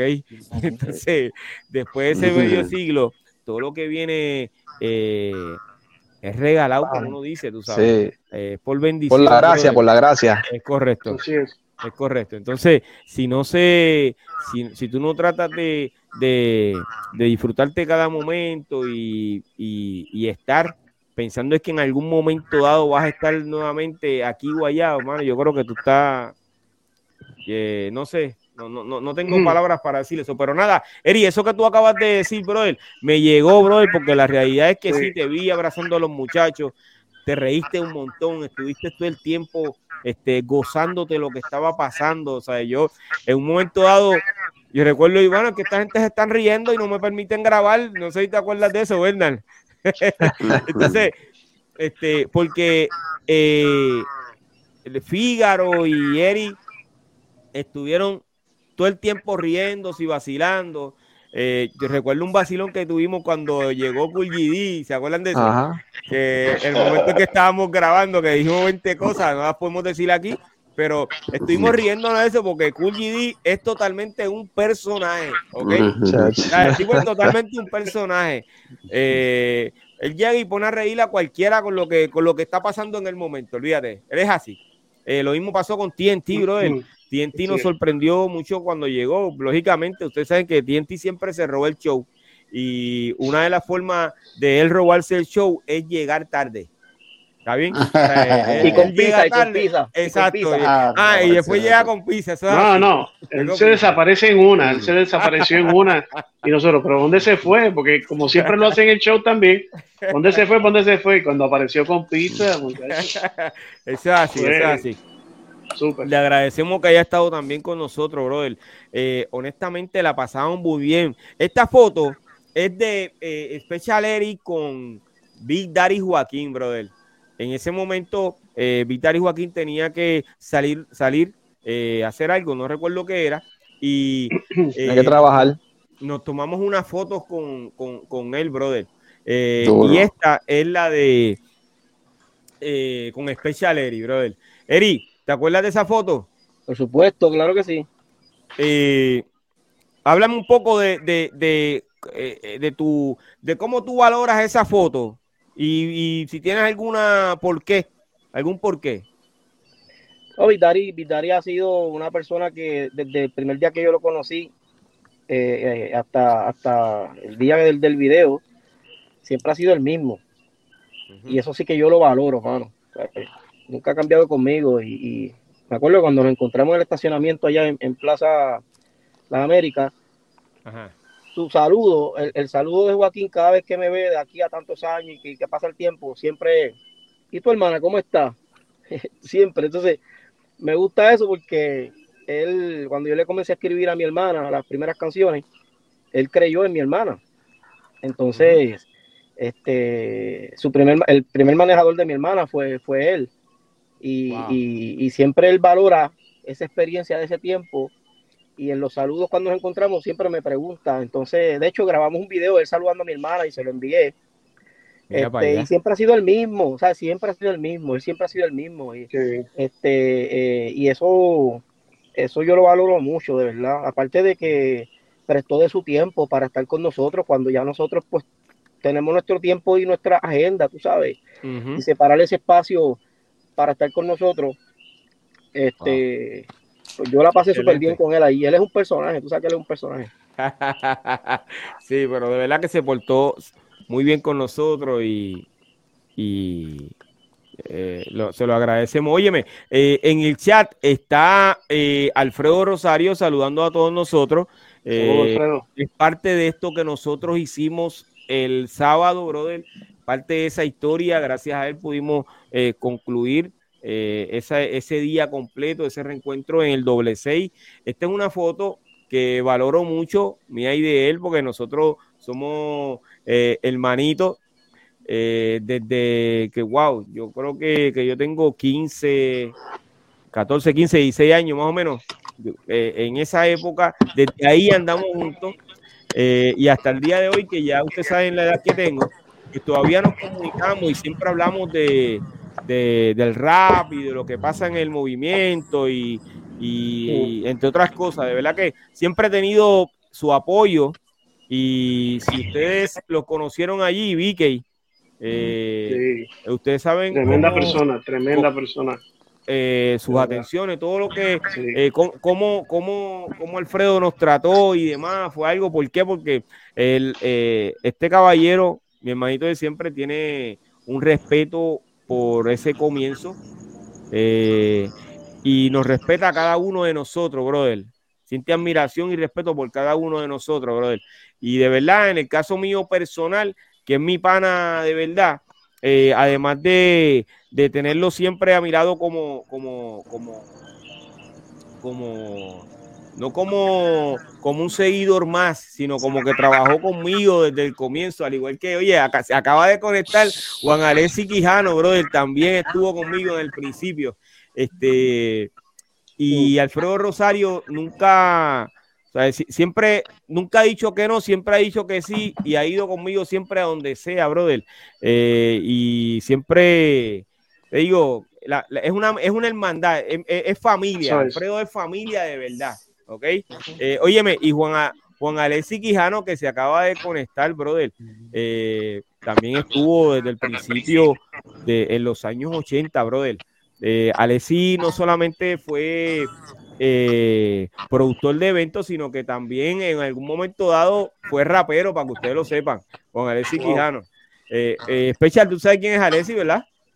Por supuesto, compartimos, un tiempo, claro que sí. Sí, sí, brother. Entonces, además de eso, eh, después se convierte en productor de discos y hoy está produciendo eventos en, en, en Orlando, Florida. Eh, si no me equivoco, que es donde está Alexi. Pero, brother, un abrazo, brother, un abrazo eh, para mi hermanito Alfredo Rosario, que está saludando, y un abrazo también a, a Alexi Quijano, que hace unos días que no hablo con él, pero yo sé que le está yendo muy bien, brother.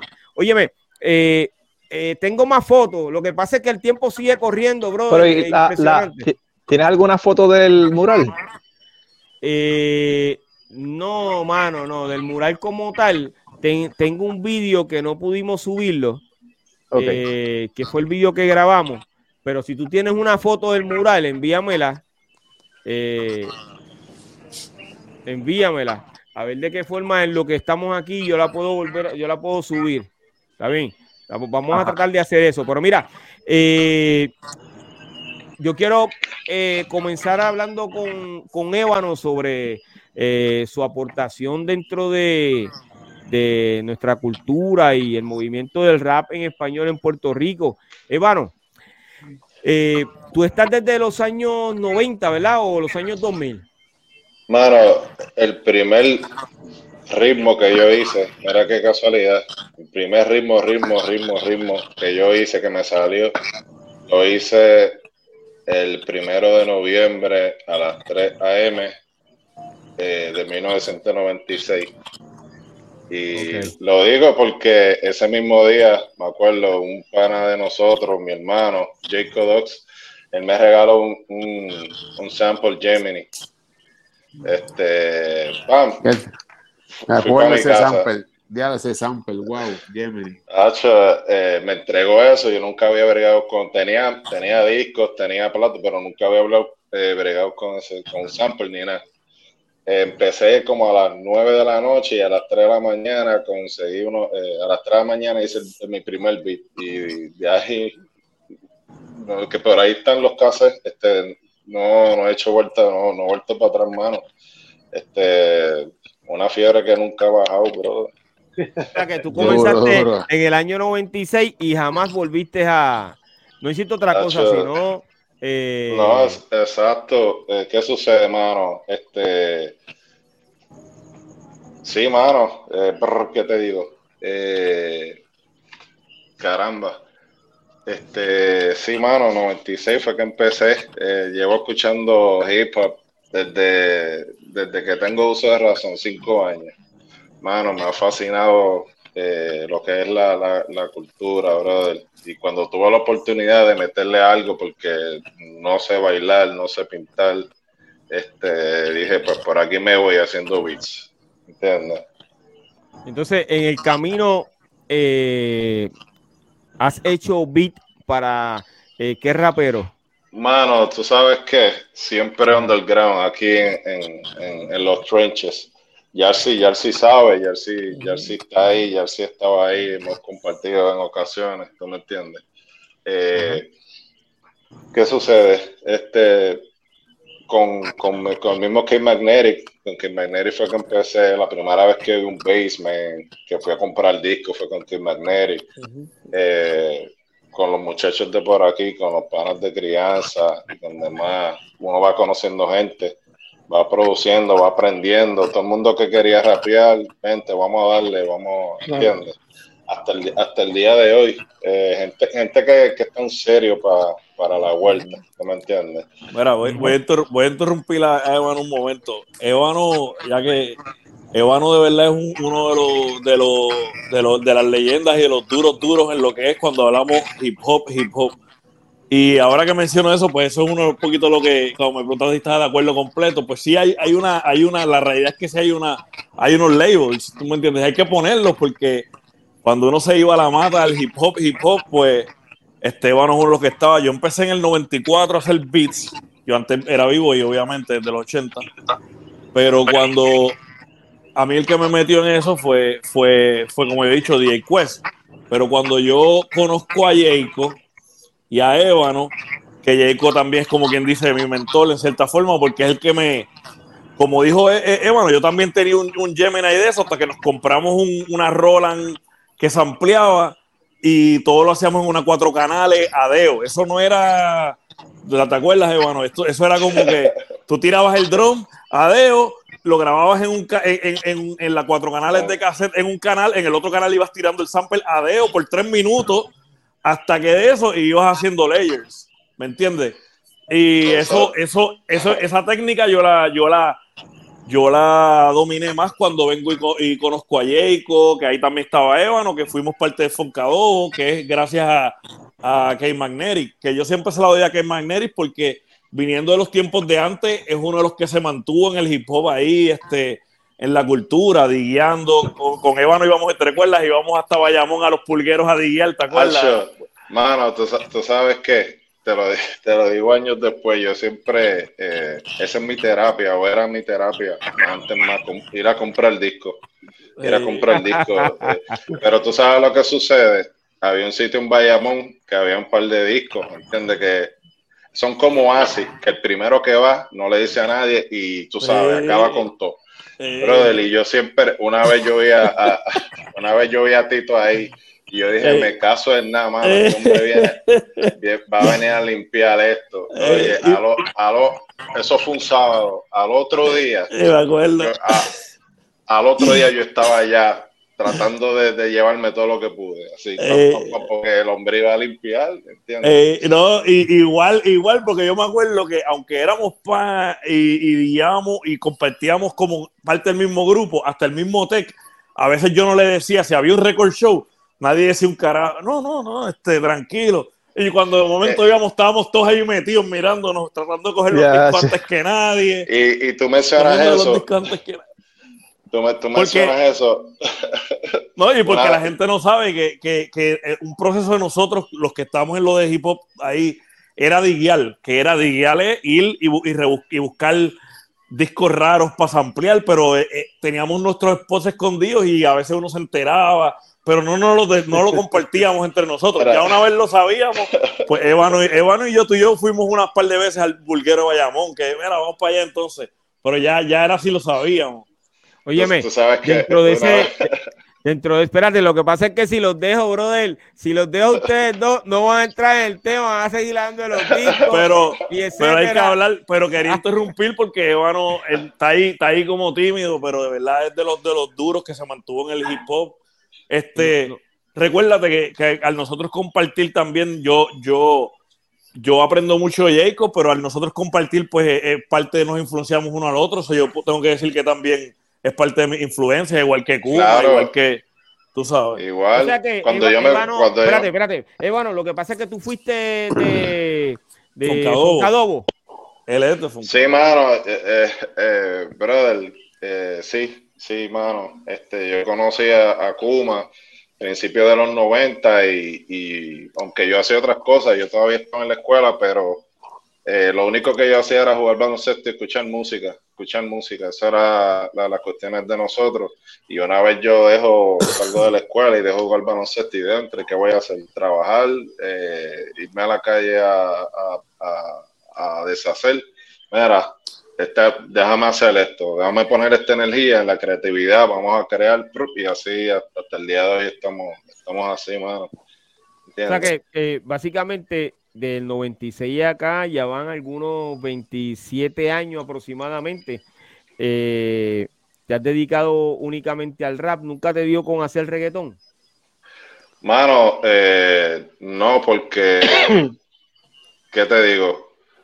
No es que no me gustaba, sino que no, no era lo mío.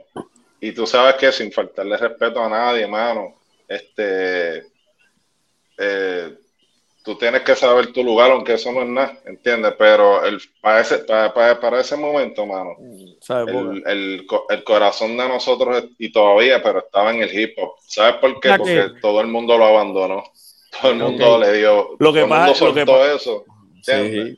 Porque para que el tiempo, para, para, que el tiempo, recuérdate que la cultura de hip hop va, va simultánea con lo que estamos oyendo allá afuera. Y cuando tú oías en el noventa y pico cualquier, lo que era Black Moon, lo que era eh, One, lo que era todos, eh, DITC, OC, se trataba de Keep It Real, de Pay Your Dues. So, nosotros nos vivíamos la cultura de una forma que, que era, una, era una religión. Tú no le faltabas respeto a la religión. Exacto, pero tú sabes que todo cambiaba cuando uno va a la Ahora no, ahora sí. Ese es el, ese es el fondo de la, ese es el fondo de la discoteca y el reggaetón. Claro. De la disco en el carro, pa, no me vacila, o sea, en los carros no me vacilaba, pero en, en la discoteca es otra cosa. Claro, claro. Porque la música es para eso, tú me entiendes.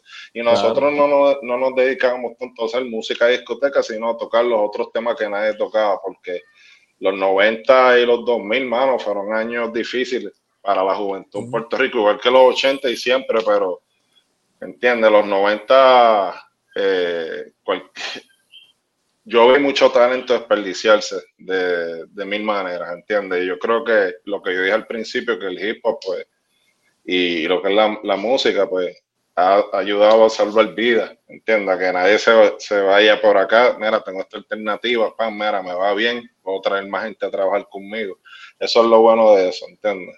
O sea que, entonces, eh, me imagino que está eh, eh, diariamente o semanal creando eh, ritmo para, para los diferentes raperos que se te acercan, que quieren grabar por primera vez o, grabar o, continuar grabando.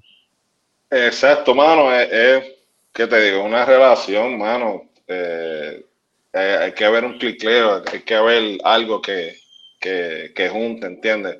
Porque muchas veces una persona no puede tener el nivel de, de, de cómo desenvolverse. Uno puede ayudar, uno no puede ayudar, pues, si, si tiene interés, este, qué es lo que quiere hacer la persona, ¿entiendes? Eh, todos los para son o barberos o raperos, so, ya tú sabes.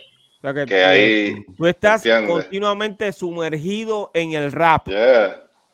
Exacto, pero exacto, ese, ese, es el fuerte mío, pero entiende, yo hago todo tipo de ritmos, yo puedo hacer ritmos de trap, drill, este, dembow, le estamos, entiende, que no, que no hay miedo, le estamos metiendo todo eso, pero ¿qué sucede?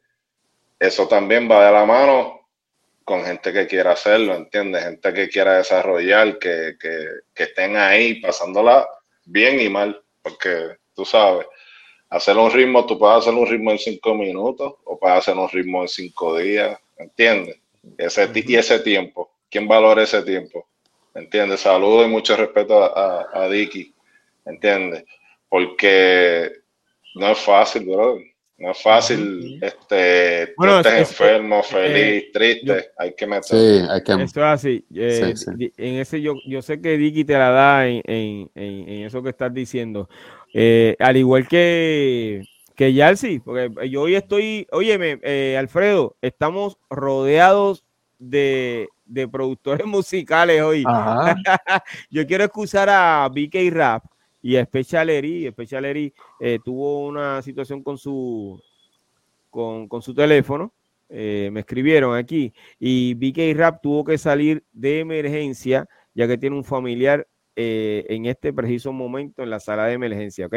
Eh, por eso fue que se fue y, no pudo eh, despedirse de nosotros, pero lo excusamos. De verdad que sí, gracias por estar con nosotros, BK Rap. BK Rap está en Puerto Rico todavía, así que todo el que quiera contactar a BK Rap, este es el momento, está en Puerto Rico todavía. Eh, Evano, ¿dónde te pueden conseguir estos nuevos raperos? Que quieren eh, entrar al movimiento eh, del rap y, quisieran montarse en una pista tuya. Ébano Flowlansky en todas las plataformas está mi música, que escuchen primero porque tú sabes, este, lo que uno hace eh, puede, puede sonar extraño a ciertos oídos o puede sonar algo bien bien heavy que le gusten a otros, ¿entiendes? Para los gustos los colores, pero en todas las plataformas estamos Evano Florlansky, en todas las plataformas, en las redes sociales. El único nombre largo y difícil de pronunciar. Eh, repítelo, por favor. Eva, Flow de Flow y Lansky como el mafioso Flow Lansky. Sí, a mí me gusta el flow de, de Ébano, porque usted, el, el, este, este individuo que usted está escuchando hablar, eh, es bien humilde, brother, por una cosa impresionante, bien pacífico, bien tranquilo, paciente, una paciencia impresionante, ok. Eh, lo que él está queriendo decir es que el trabajo que él hace no es lo mismo de lo que se escucha continuamente eh, en las plataformas y, en lo comercial. ese estilo de él de rap, de hacer rap, es bien diferente. Lo mismo pasa con Yalsi. Ya si no está en, el, en, el, en, la misma línea que está todo el mundo cuando eh, escuchamos en la radio algún rap o en esas plataformas eh, Que, tienen unos números impresionantes y ellos están eh, pegados, pero esa no es la línea de ni de Yalsi ni de Ébano. El tipo de rap de esta gente, ese es ese, yo le voy a llamar hardcore. Okay. Mm, bomba, bomba, ese es el flow de esta gente. Entonces, eh, eh, habiendo dicho eso, eh, quise explicarlo básicamente lo que, lo que él está diciendo, porque como él dice, amor, usted lo escucha y no le gusta, y es eso, que es diferente, no es a lo que nosotros estamos acostumbrados, que a lo mejor viene el fenómeno Bad Bunny y graba un rap de, fulano de tal, ¿verdad? Pero si lo hace con no se va a escuchar diferente porque el, el estilo o la forma en que esta gente hace música. Tiene que pues, rapear, tiene que rapearle porque tiene que rapear. tiene que saber, tiene que saber fluir. Tiene que tiene saber, que fluir. Ahora, que, tú estás diciendo y, eso. Y, y, no hablar estupideces. Sí, ahora que tú estás diciendo eso. Ahí donde tú ves a Dicky. Eh, Dicky, eh, cuando grabó, eh, ayudó mucha gente cuando grababa eh, eh, para los discos y demás. Pero Dicky era bien selectivo con los cantantes que iban a ser parte de los no fiar. Y a lo mejor tenía un montón de gente que habían grabado, pero toda esa gente no iban a estar. Él iba poco a poco, a ver cuál. Y cuando tenía un talento no que decía, oye, yo creo que ese chamaco le podemos sacar algo, yo creo que este, no eran esos 100 que iban, de esos 100 había uno que le decía, mano, es que aquí este es el que es, y entonces tengo que trabajar este artista. Dicky se metía no solamente a querer a, a, a grabar su ritmo y que, y que su ritmo quedara perfecto, no, él trabajaba al artista. ¿ok? Para que cuando se metiera en el estudio hiciera las cosas correctamente, etcétera, etcétera. Se le, dedicaba un tiempo. Yo hablo por época, estuve presente un sinnúmero de veces cuando él estaba haciendo eso, ¿entiendes? Por eso es que lo digo. Óyeme, entonces te consiguen, Ébano, eh, a través de, eh, repítelo otra vez, por favor, Ébano Flow. Lansky, en todas las redes. Nada más ponen Ébano Flow y ya aparece cualquier cosa. Eh, yo escuché eh, Chihuahua, Chihuahua, Chihuahua, escuché Chihuahua, escuché, eh, wow, escuché como tres o cuatro canciones desde, yo vengo escuchando eso desde el sábado, del sábado, pero yo había escuchado algo, tú hiciste, por casualidad hiciste un tema con, con, eh, con Don Fígaro. Mano, Figaro, Figaro es mi hermano. Tenemos un par de temas desde hace años que estamos, estamos laborando. Este, sí, este, no, no sé qué escuchaste, pero sí tengo, hay temas, eh, par de temas con Figi. Sí, eh, nosotros hemos escuchado lo que has hecho con Figi, sí. Eh, no solamente yo, sino el corillo del doctorado urbano nos ha escuchado. Tenemos uno, una forma de nosotros comunicarnos a través de WhatsApp. Eh, Ven acá, en el chat están diciendo, no sé el nombre de la persona que está hablando, pero dicen que has hecho un buen trabajo con Nebula. ¿Tú has trabajado con Nebula? Sí, mano, Nebula es mi hermano. Nosotros este, sacamos, sacamos dos discos. Uno es underground porque no tiene, eh, no tiene ese range todavía. Hicimos dos discos, ese, un disco y un EP que se llama La Revolución. Eh, y, ¿qué te digo? Este la personalidad de Nebula, pues yo, yo le produzco de una manera, Figgy, pues de otra manera. Eh, tú sabes. Ah, ok, ok. Si no, es, como todo, cada artista es diferente. Óyeme, eh, quien, le, quien te escribió eh, sobre Nebula es DJ Loco. Saludos a DJ Loco, brother. Saludos a Loco. Saludos. Óyeme, papi, yo te agradezco de verdad que hayas estado con nosotros aquí. Yo sé que hay una historia más larga de tu aportación a, al movimiento eh, rap en español.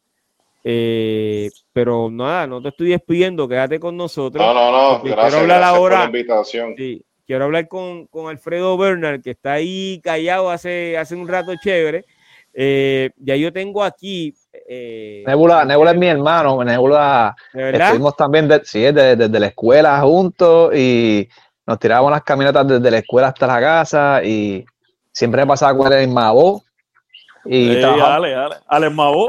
trabajamos antes. Al Mabo y trabajamos también juntos en la clínica veterinaria del condado. También trabajamos juntos allí. Sí, también me acuerdo. O sea que estamos, hemos dado un cantazo como es. bueno, ya. Eh, lo he dicho antes, pero a, Nebula el que le puso el nombre de Nebula fui yo. De verdad. Porque ¿cómo y, ¿cómo y cuándo? ¿Cómo y cuándo? Bueno, fue bueno. Nosotros, nosotros teníamos un grupo antes que se llamaba VIP, que era Very Intelligence Plateau, que era Omi, él y yo, pero eso era para los 90 bajíes. Yo no hacía ritmo para ese tiempo. Yo estaba rapeando nada más para aquel tiempo y éramos nosotros tres. Y, mano, no puedo hacer la historia completa de verdad, pero nos metimos a un sitio y el, él se puso una nebula que tiró y yo, y yo le digo, dice, a ti no que vale malo, pero digo, cabrón, tú eres bien nebuloso, cabrón, a ti nos iban a matar por tu culpa. La cosa es que yo, yo para mí que nos iban a matar. Y yo, cabrón, tú eres bien nebuloso. Y le digo, a la nebula, a la nebula, a la nebula, a la nebula. Y después, después cuando, él, y lo digo como es, ¿verdad, nebula? Mala mía, pero es la realidad. Se perdió del grupo nosotros, se desapareció, yo lo llamaba, nadie lo conseguía. De momento un día salen, cuando salió el disco de Tagwood, Nebula es mi nombre, qué sé yo qué, y ese era el mismo verso que había grabado con nosotros con el otro nombre que tenía. Y él se llamaba AC. Y yo le digo, este cabrón. Y digamos, mira, este cabrón, es Nebula. Y yo, pues mira, de ahí salió Nebula. La historia completa no la puedo decir de verdad, pero. No, no, no. Fue sí, una, sí, una sí. nebula, Oye, una nebula. así, que se olvídate tiró, de eso. Una nebula que se tiró y yo le Está dije bien. nebula. Mira, oye, pero a Nebula, eh, ya que ustedes lo han mencionado tanto, nosotros tenemos que tener aquí a, a- a Nebula, brother. Lo hubiésemos tenido hoy de una vez. Hubiera estado Sí, bueno. mano, pues Y fíjate, él y yo no- nos no- pasamos peleando y discutiendo. no sabía. y- pero está bien. yo, no, yo no sabía que Nebula tenía historia, o que ustedes tenían historia con Nebula. Eh, Ah, eso hubiese estado brutal. Ahí, Yarsi, yo, ahí, estuviese estado brutal. Hay alguien escribiendo que no sé si es él. eh, está saludando porque no sé, no puedo leer el nombre. Si dice coquetín, es él. Si no dice No, no, coquetín, no, no, es él. Ah, No, pues no, no no, es no, él. no puedo leer el nombre.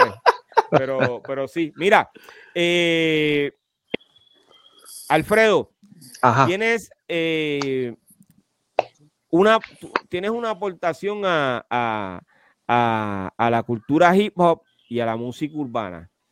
Eh, eh, mientras estuvimos hablando el sábado, dentro de lo primero que mencionaste fue que tú hiciste la carátula de Playero 38, que ese es uno de los discos que más pegado de Playero. Exactamente. ¿Cómo Pero mira, llegas- eh, cómo primero, ¿cómo, cómo? Ah, pues, Playero y, Sí. y- y te dan ese trabajo para que tú lo hagas? ¿Qué, qué pasó? pues mira, eh, cuando estaba en la superior, como para el 90, 91, eh, había un compañero de escuela que se llamaba Raúl, ya él falleció, y él pues conocía a Playero, él vivía en Nueva York y entonces este, eh, él fue el que me dio en la escuela a escuchar a El General. Y como yo estaba siempre en lo del surfing, yo siempre, mi música siempre fue el reggae, siempre, yo siempre me pasaba metido en Cool Running, ahí en la McLaren, detrás de Casa Alta, y yo tenía toda la colección de todo lo que tuviese que ver con reggae, y siempre pues reggae fue eh, en jamaiquino, ¿verdad? En inglés. Y cuando yo escuché por primera vez a El General, yo dije, wow, el reggae en español, se, como se escuchaba tan brutal. Y él me dijo que lo había hecho, lo había conseguido a través de Playero. Y entonces, pues yo dije, no, yo quiero tener esa música.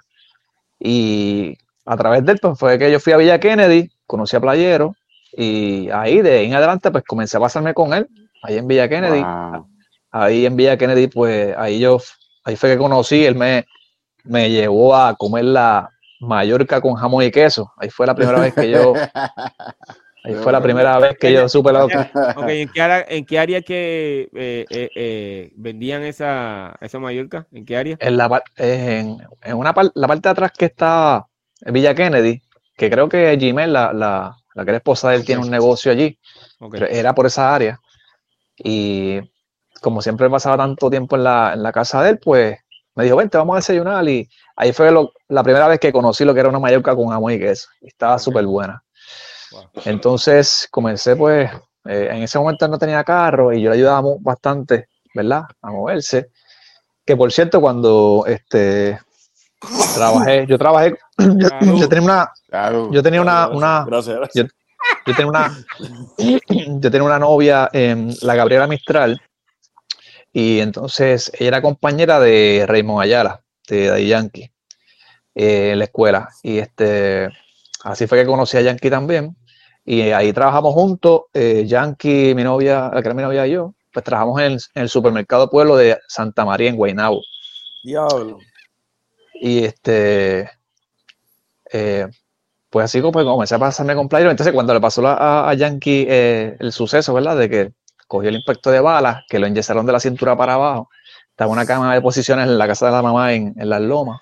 Pues tuve que ir a, a casa de Playero a buscarlo, para buscarle el equipo, para entonces ir a la casa de las lomas, donde Yankee, para poder grabarlo. Y, y entonces. eh, Pero eh, espérate, tú para estás diciendo, espérate, perdona que yo te interrumpa, bro, es que estás contando una historia que ya tengo que entrar, porque estás hablando de uno de los, de los, de los, de los individuos eh, más pegados en el mundo, eh, Daddy Yankee. Tú me estás diciendo de cuando que una de las canciones que él grabó con Playero, él estaba enyesado de la cintura para abajo. Sí, ¿En- este, ¿Y qué la canción fue la que él grabó en ese momento? Este, no recuerdo muy bien si era este. No, no, honestamente no recuerdo muy bien. Pero ya, ya, ya, ya había salido la canción, eh, la de Yamilet. Sí, sí.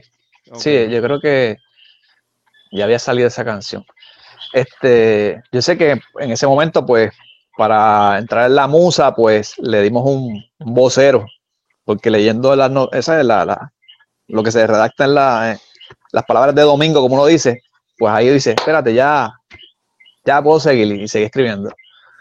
Este, pues entonces una vez estábamos eh, playero, estaba grabando, creo que era que estaba grabando a Llavia en un, en un estudio de La Barbosa, que era, estaba, era de Nico Canadá, de Nico.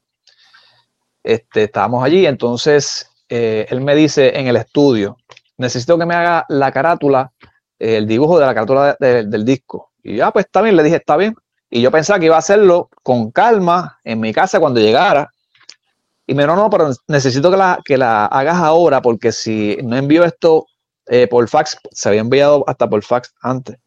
Eh, si no envío esto a la compañía disquera, nos arriesgamos a que no salga el disco, porque era época de Navidad y hay muchas producciones que, que, van a lanzar, ¿entiendes? Y tienen una fecha límite para poder este, tirar ese, ese disco. Y ese dibujo yo lo hice eh, ahí en el mismo estudio.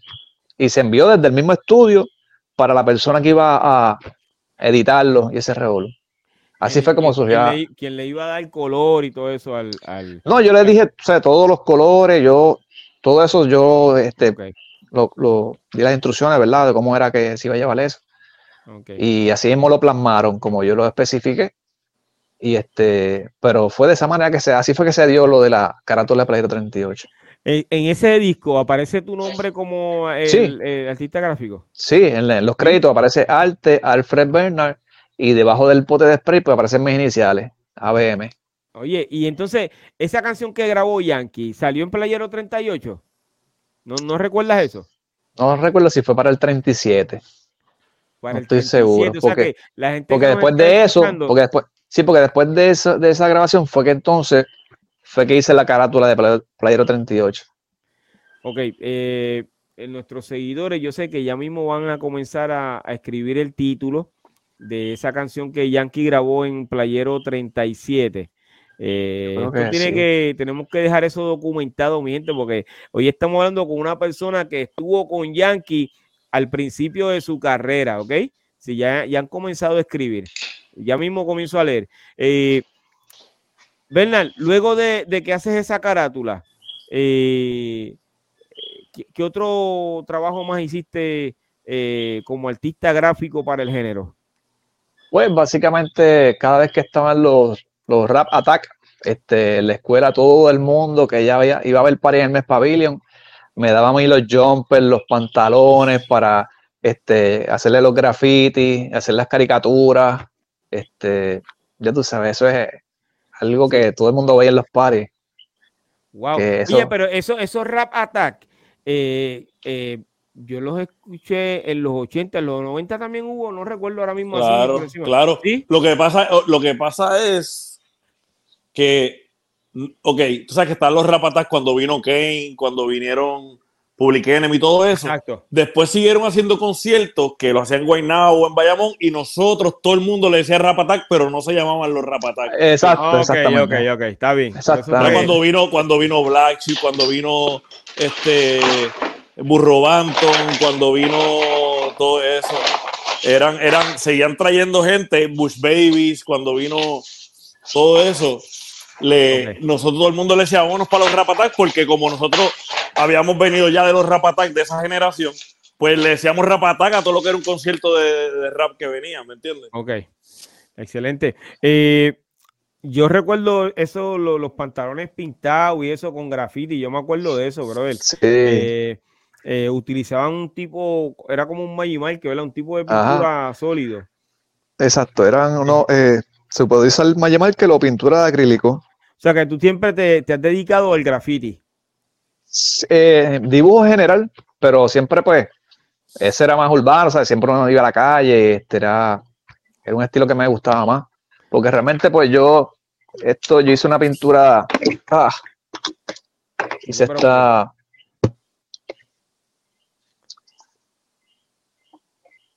Eh, oh, que jale el cable, disculpa. no te preocupes, no te preocupes, no te preocupes, dale. Eh, eh, sé que nos quieren mostrar un, un, cuadro de que él pintó, pero mira, antes de, eh, yo quiero mostrarles esto a ustedes, brother. Este mural lo hizo él en, en, en La Perla, brother. Hoy te digo. High Squad, del High Squad. Ese es el de High Squad, brother. Ese es Frankie, ese es Frankie, oh. Frankie, que, que sí, en paz descanse, Frankie. En paz descanse, así. Eso así. Entonces nosotros estuvimos el sábado grabando eh, ahí en ese, en ese mural. Además de eso, hizo eh, ahí en ese mismo mural está este Déjame ver si, aquí me aparece ahora. Mire quién está aquí. ¿Tú te acuerdas de ellos, Dicky? Wow, ¿quiénes son esos? los Micro, Micro House, claro, yeah, los Micro, House. Sí, que, eh, hay uno que falleció, que es Nelson. Este, estoy contigo Oh, ahora. Hay uno, oh, hay uno wow. que, que falleció, que es Nelson, brother. Eh, y él también, eso es parte de ese, de ese mural en la perla, brother. Eh, se ve excelente, todo bien chévere. El área eh, bien recogida, todo bien chévere allí, mano, bien tranquilo. Eh, nosotros la pasamos súper bien allí, brother. Qué duro. Eh, ya, Qué tengo duro. nueva- ya tengo nuevamente a, a Alfredo Bernal que nos quiere Sí. mostrar eh, el, Pues mira, este, esto es una pintura de acrílico sobre tela. Eh, Wow. eso fue, Wow. eso fue un testimonio porque eso fue un ascensor de carga que me- me aplastó la mano y eh, estuve en el hospital industrial y esa fue eh, mi terapia ocupacional para poder recuperar el movimiento de la mano. Pues yo escogí pintura y este, ese fue eh, lo que me ayudó a, a eliminar el temblor de la mano y demás. Wow, qué Wow. duro. Pero ya Este, está bien. Sí, eso fue en el, para cuando pasó lo de las Torres Gemelas. Eso Ajá. yo lo vi de- desde el hospital en vivo. Eh, y así fue que hice ese- esa obra. O sea que no solamente es graffiti, sino que eh, básicamente Sí, no. es un don innato desde pequeño. Desde El pequeño. dibujo, es correcto, Sí. el dibujo. Eh, acabo de mostrar eh, eh, las fotos que me enviaste. Creo que hay Ajá. una que no, que no he mostrado del dibujo, de- del mural que hiciste en, en, Sí. en la perla y que básicamente nos autorizaste a nosotros a grabar eh, frente a ese, a ese mural sin ningún problema. Eh, y lo voy a decir aquí, sin ningún cobro de regalía. El hombre se dio. Era como, como se ríe. Dicky. Mira, pues ese, ese es, ese es Alexis Villanueva, él es de Perú. Eh, él vino por un tiempo para Puerto Rico y estuvo pues eh, hospedándose en La Perla y él fue el que hizo todas las eh, caras de los salseros en el área del malecón allá abajo. Wow. Y un día que yo estaba con Bruli en, en La Perla, yo, yo había hablado con él anteriormente, con Alexis, ¿verdad? Porque estaba allí quedándose en La Perla. Y cuando pues le voy a presentar a Bruli, eh, para que lo conociera, ¿verdad? Para que él conociera eh, que Bruli es de los, de los pioneros aquí en Puerto Rico, Claro. eh, para que se llevara sus recuerdos, ¿verdad? Pues ahí es que sale el tema de que yo había hecho la carátula de Pla- Playero 38 y él me hace el acercamiento, mira, yo siento mucho respeto, ¿verdad? Por la, los grafiteros de los 80, los 90, me gustaría hacer una colaboración contigo. Y ya, pues está bien, dale. Y, pero que lo dejé ahí y cuando llegué a la casa por la noche, eh, me acordé de lo del 30 aniversario de High Squad. Yo dije, ya tengo la idea. Y, este, y le dije al otro día rápido, ya tengo lo que voy a hacer. Compré todas las pinturas, eh, eh, le pedí permiso, ¿verdad? El dueño de la pared. Mira, necesito esa pared. Y él me dijo, dale. Y, y yo acondicioné todo ese edificio, porque eso estaba bien feo por el salitre. Yo raspé esa pared, la acondicioné, preparé la superficie para poder hacer el arte. Y este, y entonces, pues, así fue que se dio ese mural. Entonces, pues, como todo lo que hay en la perla, básicamente son eh, eh, murales de, dedicados a la salsa, yo quería una pared para dedicarlo al hip hop. O sea, porque no hay nada de eso allí. Y lo que hay es una de Daddy Yankee, este, Tego, Bad Bunny. Pero yo quería, pues, plasmar algo que fuese de la historia. Y entonces, pues, Nelson y Chiri, pues, son amigos también de muchos años, que yo conocí a, Nico, Canadá, a través de Chiri. Yo iba a la casa de ellos en Puerto Nuevo y entonces eh, eh, él me intercambiaba los, los CDs de Nico Canadá por los de Playero. Y Nico en ese tiempo tenía los, los cassettes de Tecno. Y me dijo, este, te voy a cambiar, te tengo aquí de Nico y yo le daba los de Playero. Este, y entonces, pues, son amigos de una familia súper buena, mano. Y yo, pues, quería que los recordaran. y esa, ese, ese, arte que tuviste ahí, pues, esa idea la saqué de, de House Party como esos micro house, pues hice la casita de house party. Duro. Sí, la de, la película de, de Kid Play. La de película es la cosa. Pues ahí saqué, de esa, saqué la idea. Y entonces, pues, colaboré con él. Ese, eh, eh, Alexis Villanueva, que es su nombre, él firma como el salsa de calle, pues en el barrio El Callao, en Perú. Él es el que ha hecho todas las caras allá de los salseros, de los puertorriqueños, allá en el, y él es el que a través del arte pues mantiene la, unión en la comunidad del Callao, que eso es un barrio como, puedes decir más o menos como La Perla, algo así. Y así fue que se dio ese, esa, entonces el, espacio que quedó a la izquierda en amarillo solo, pues yo quería hacerle algo a Bruli ahí, pero después pues lamentablemente él falleció, ¿verdad? Y, no, no pudo verlo, no pudo hacerlo. Eh, que en paz descanse, Bruli. Oye, pero ya tenemos un compromiso, que no lo vamos a decir aquí al aire, ¿está bien? Pero ya tenemos un compromiso de verdad. Eh, no lo voy a decir porque tú sabes que uno siempre tiene que trabajar en silencio. Y eh, porque si uno se pone a alborotar, pues tú sabes que lo que siempre pasa con las cosas. ¿Y, qué, ¿Y cuál fue la impresión tuya cuando no, como que no internalizaba lo que te estaba diciendo de llegar a la perla, cuando llegaste a la perla y pudiste ver lo que, cuál fue la impresión tuya. No, bro, yo me sentí, eh, me sentí muy bien, porque básicamente eh, nos guiaste por, por sitios que, que hace muchos años, pero de muchos años, yo creo que desde niño, mi papá me llevaba a la perla, y por hace muchos años yo no iba. Este, y, pero cuando yo vi el mural, ahí es que yo caigo en cuenta de, la calidad de tu trabajo, de, por qué tenías tanto interés en que llegáramos a ese lugar. Eh, ahí entonces yo comencé a tal cabo, como uno dice. Entonces, eh, te seguimos la línea, brother, porque después de ahí, tú sabes que yo lo que dije al muchacho, era, él es el que está dirigiendo, vamos detrás de él. Eh, pero que yo lo que pensé fue, y yo lo que pensé fue, es que el tema, e, e, ese arte caía en el tema. Leyenda y High Squad, pues hay que reconocer los b-boys de, cuando esto, esto empezó. Y, eso, pues, eh, pues ahí yo pude, en el video, pues podemos perpetuar ese arte, porque ya tuviste que con la cantidad de lluvia que cayó en estos días, se embolsó la pintura y, eso se hizo en, eh, antes de octubre del año pasado, que lleva más de un año ya, y no haya pasado hasta ahora con la cantidad de agua que de ahora en adelante, pues no sé qué va a pasar con ese arte, ¿entiendes? Ya por lo menos con el video, pues podemos perpetuarlo. Sí, no, pero, eh, pero usted se va a encargar de, darle, ¿cómo se llama? Mantenimiento a ese, A ese arte, porque eso tiene que estar ahí. Olvídate, hay que seguir para arriba con él, por ir para abajo. Eh, mano, dentro de, esa, eh, de esos pioneros del baile, hay un montón de grupos que eh, que fueron mencionados el lunes pasado y uno de ellos es eh, Time Machine Squad, que vino, ellos vienen básicamente desde el año 89, básicamente creo que comienza, ¿verdad? Este, ya sí. Eh, 89 creo que comienza eh, Time, Time Machine Squad. Eh, pero pronto, ya esta semana, yo espero poder reunir a esta gente para hablar de esos grupos. Eh, era, era, mucha, era, mucha gente que, que, estaban desde siempre. Yo me acuerdo de los paris hablaba, y este Alex, que, que, tenía otro nombre. También estaba Mikey Pausa, que había un montón de gente que siempre hablaban en, todos lados, tú sabes. Sí, sí, sí, sí. Cierto es. Oye, eh, Bernard, ¿cómo la gente te pueden conseguir?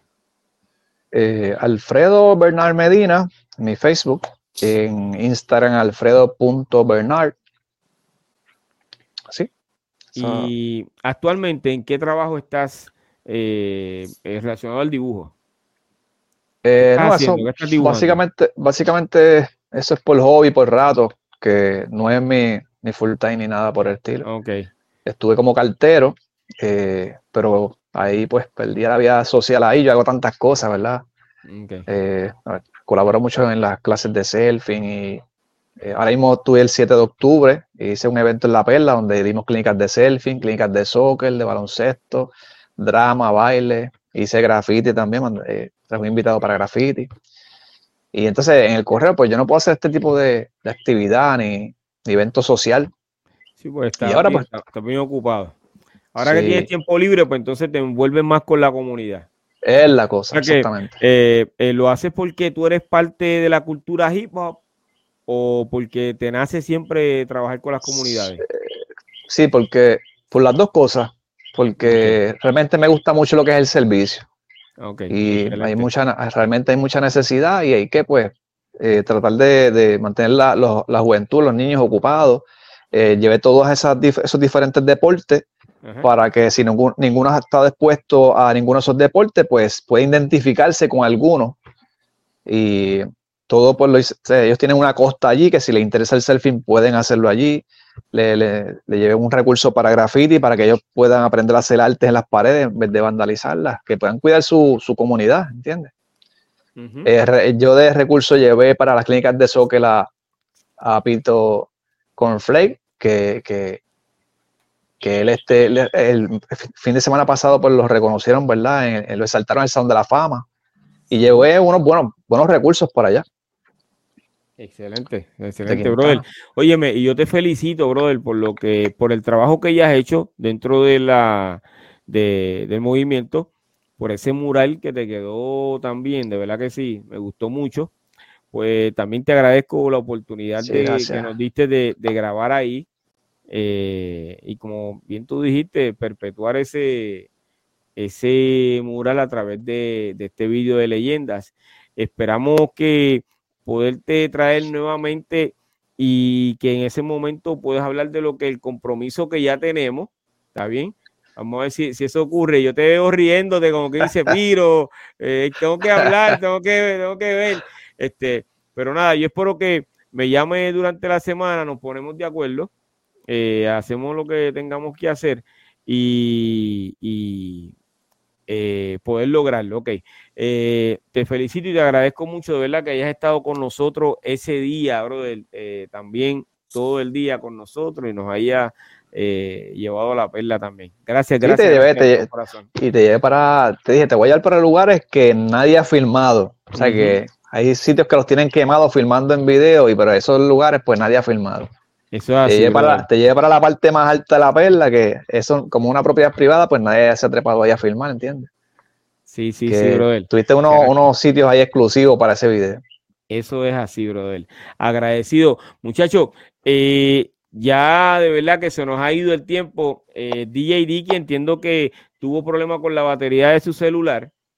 Eh, pero le agradezco también que eh, esté con nosotros aquí en el doctorado eh, colaborando. Tenemos que despedirnos eh, a todos nuestros seguidores. Gracias por estar hasta este momento, brother, eh, con nosotros, con Ébano, Alfredo Bernard, eh, Yalsi, BK Rap y toda esa gente, porque hoy sí tuvimos gente como loco en esta plataforma. ¿Tú te diste cuenta, Yalsi? De momento entró todo el mundo, mira, aquí, aquí, tú sabes. pero lo agradezco porque esa es la emoción de lo que hicimos el sábado. Eh, créame, está todo el mundo este, pompeado con eso, todo, todo el mundo quería decir algo eh, de, esa reunión. Eh, gracias a todos, de verdad, por creer desde el primer momento en eso que se creó hace unos años. Yo quiero que ustedes sepan que la idea de, de que grabáramos este tema de leyenda juntos fue de BK Rap. Mm, mm, en una conversación me lo dice y ahí yo comienzo a buscar cómo hacer el tema y ese tema de leyenda lo produce mi hijo, eh, Manuel Abreu. Brutal. Y que antes eh, se conocía, se conoce como, se conocía como Manuel el Presidente. Él es el que produce este tema. Eh, se grabó hace un tiempo y eh, ahora que pudimos eh, reunirnos, pues fue, que pudimos grabar el vídeo. Ya básicamente vamos a esperar que salga el vídeo. Fíjate, eh, es posible que si el vídeo sale antes de ese compromiso que tú y yo tenemos, vas a estar aquí con nosotros nuevamente, ¿viste? Ese día del vídeo. Si no, tenemos que inaugurar eso, brother. Sí, y me gustó mucho el eslogan de rap con Olola cassette. Eso está brutal. Eso quedó brutal. E, eso es así, brother. Y entonces, este, mi gente, yo me tengo que despedir. Eh, será hasta el próximo lunes a las 9 de la noche en el Doctorado Urbano y nosotros eh, nos despedimos con un fuerte aplauso. Evano, gracias también, brother, de todo corazón, ¿ok? Mucho Yalsi. Eh, Igual, mi hermano, tú sabes cómo es. Agradecido. Tengo que, mira, tengo que, tengo que escribirte porque ahorita mencionaste lo de Eric y Beto y tengo que preguntarte por Eric porque no sé de hace años. Pero mira. tenemos comunicación. sí, déjame decirte algo. Papi, ¿tú no piensas aplaudir? ¿Ah? ¿Yo? No, yo. Nos vamos. Dale. No, estamos hablando aquí. ¡Eh! ¡Eh! Y en el primer capítulo ahí estoy yo. No quiero que te ofenda, pero yo soy la historia. Me llaman leyenda. Ah, no quiero que te ofenda, pero yo soy la historia.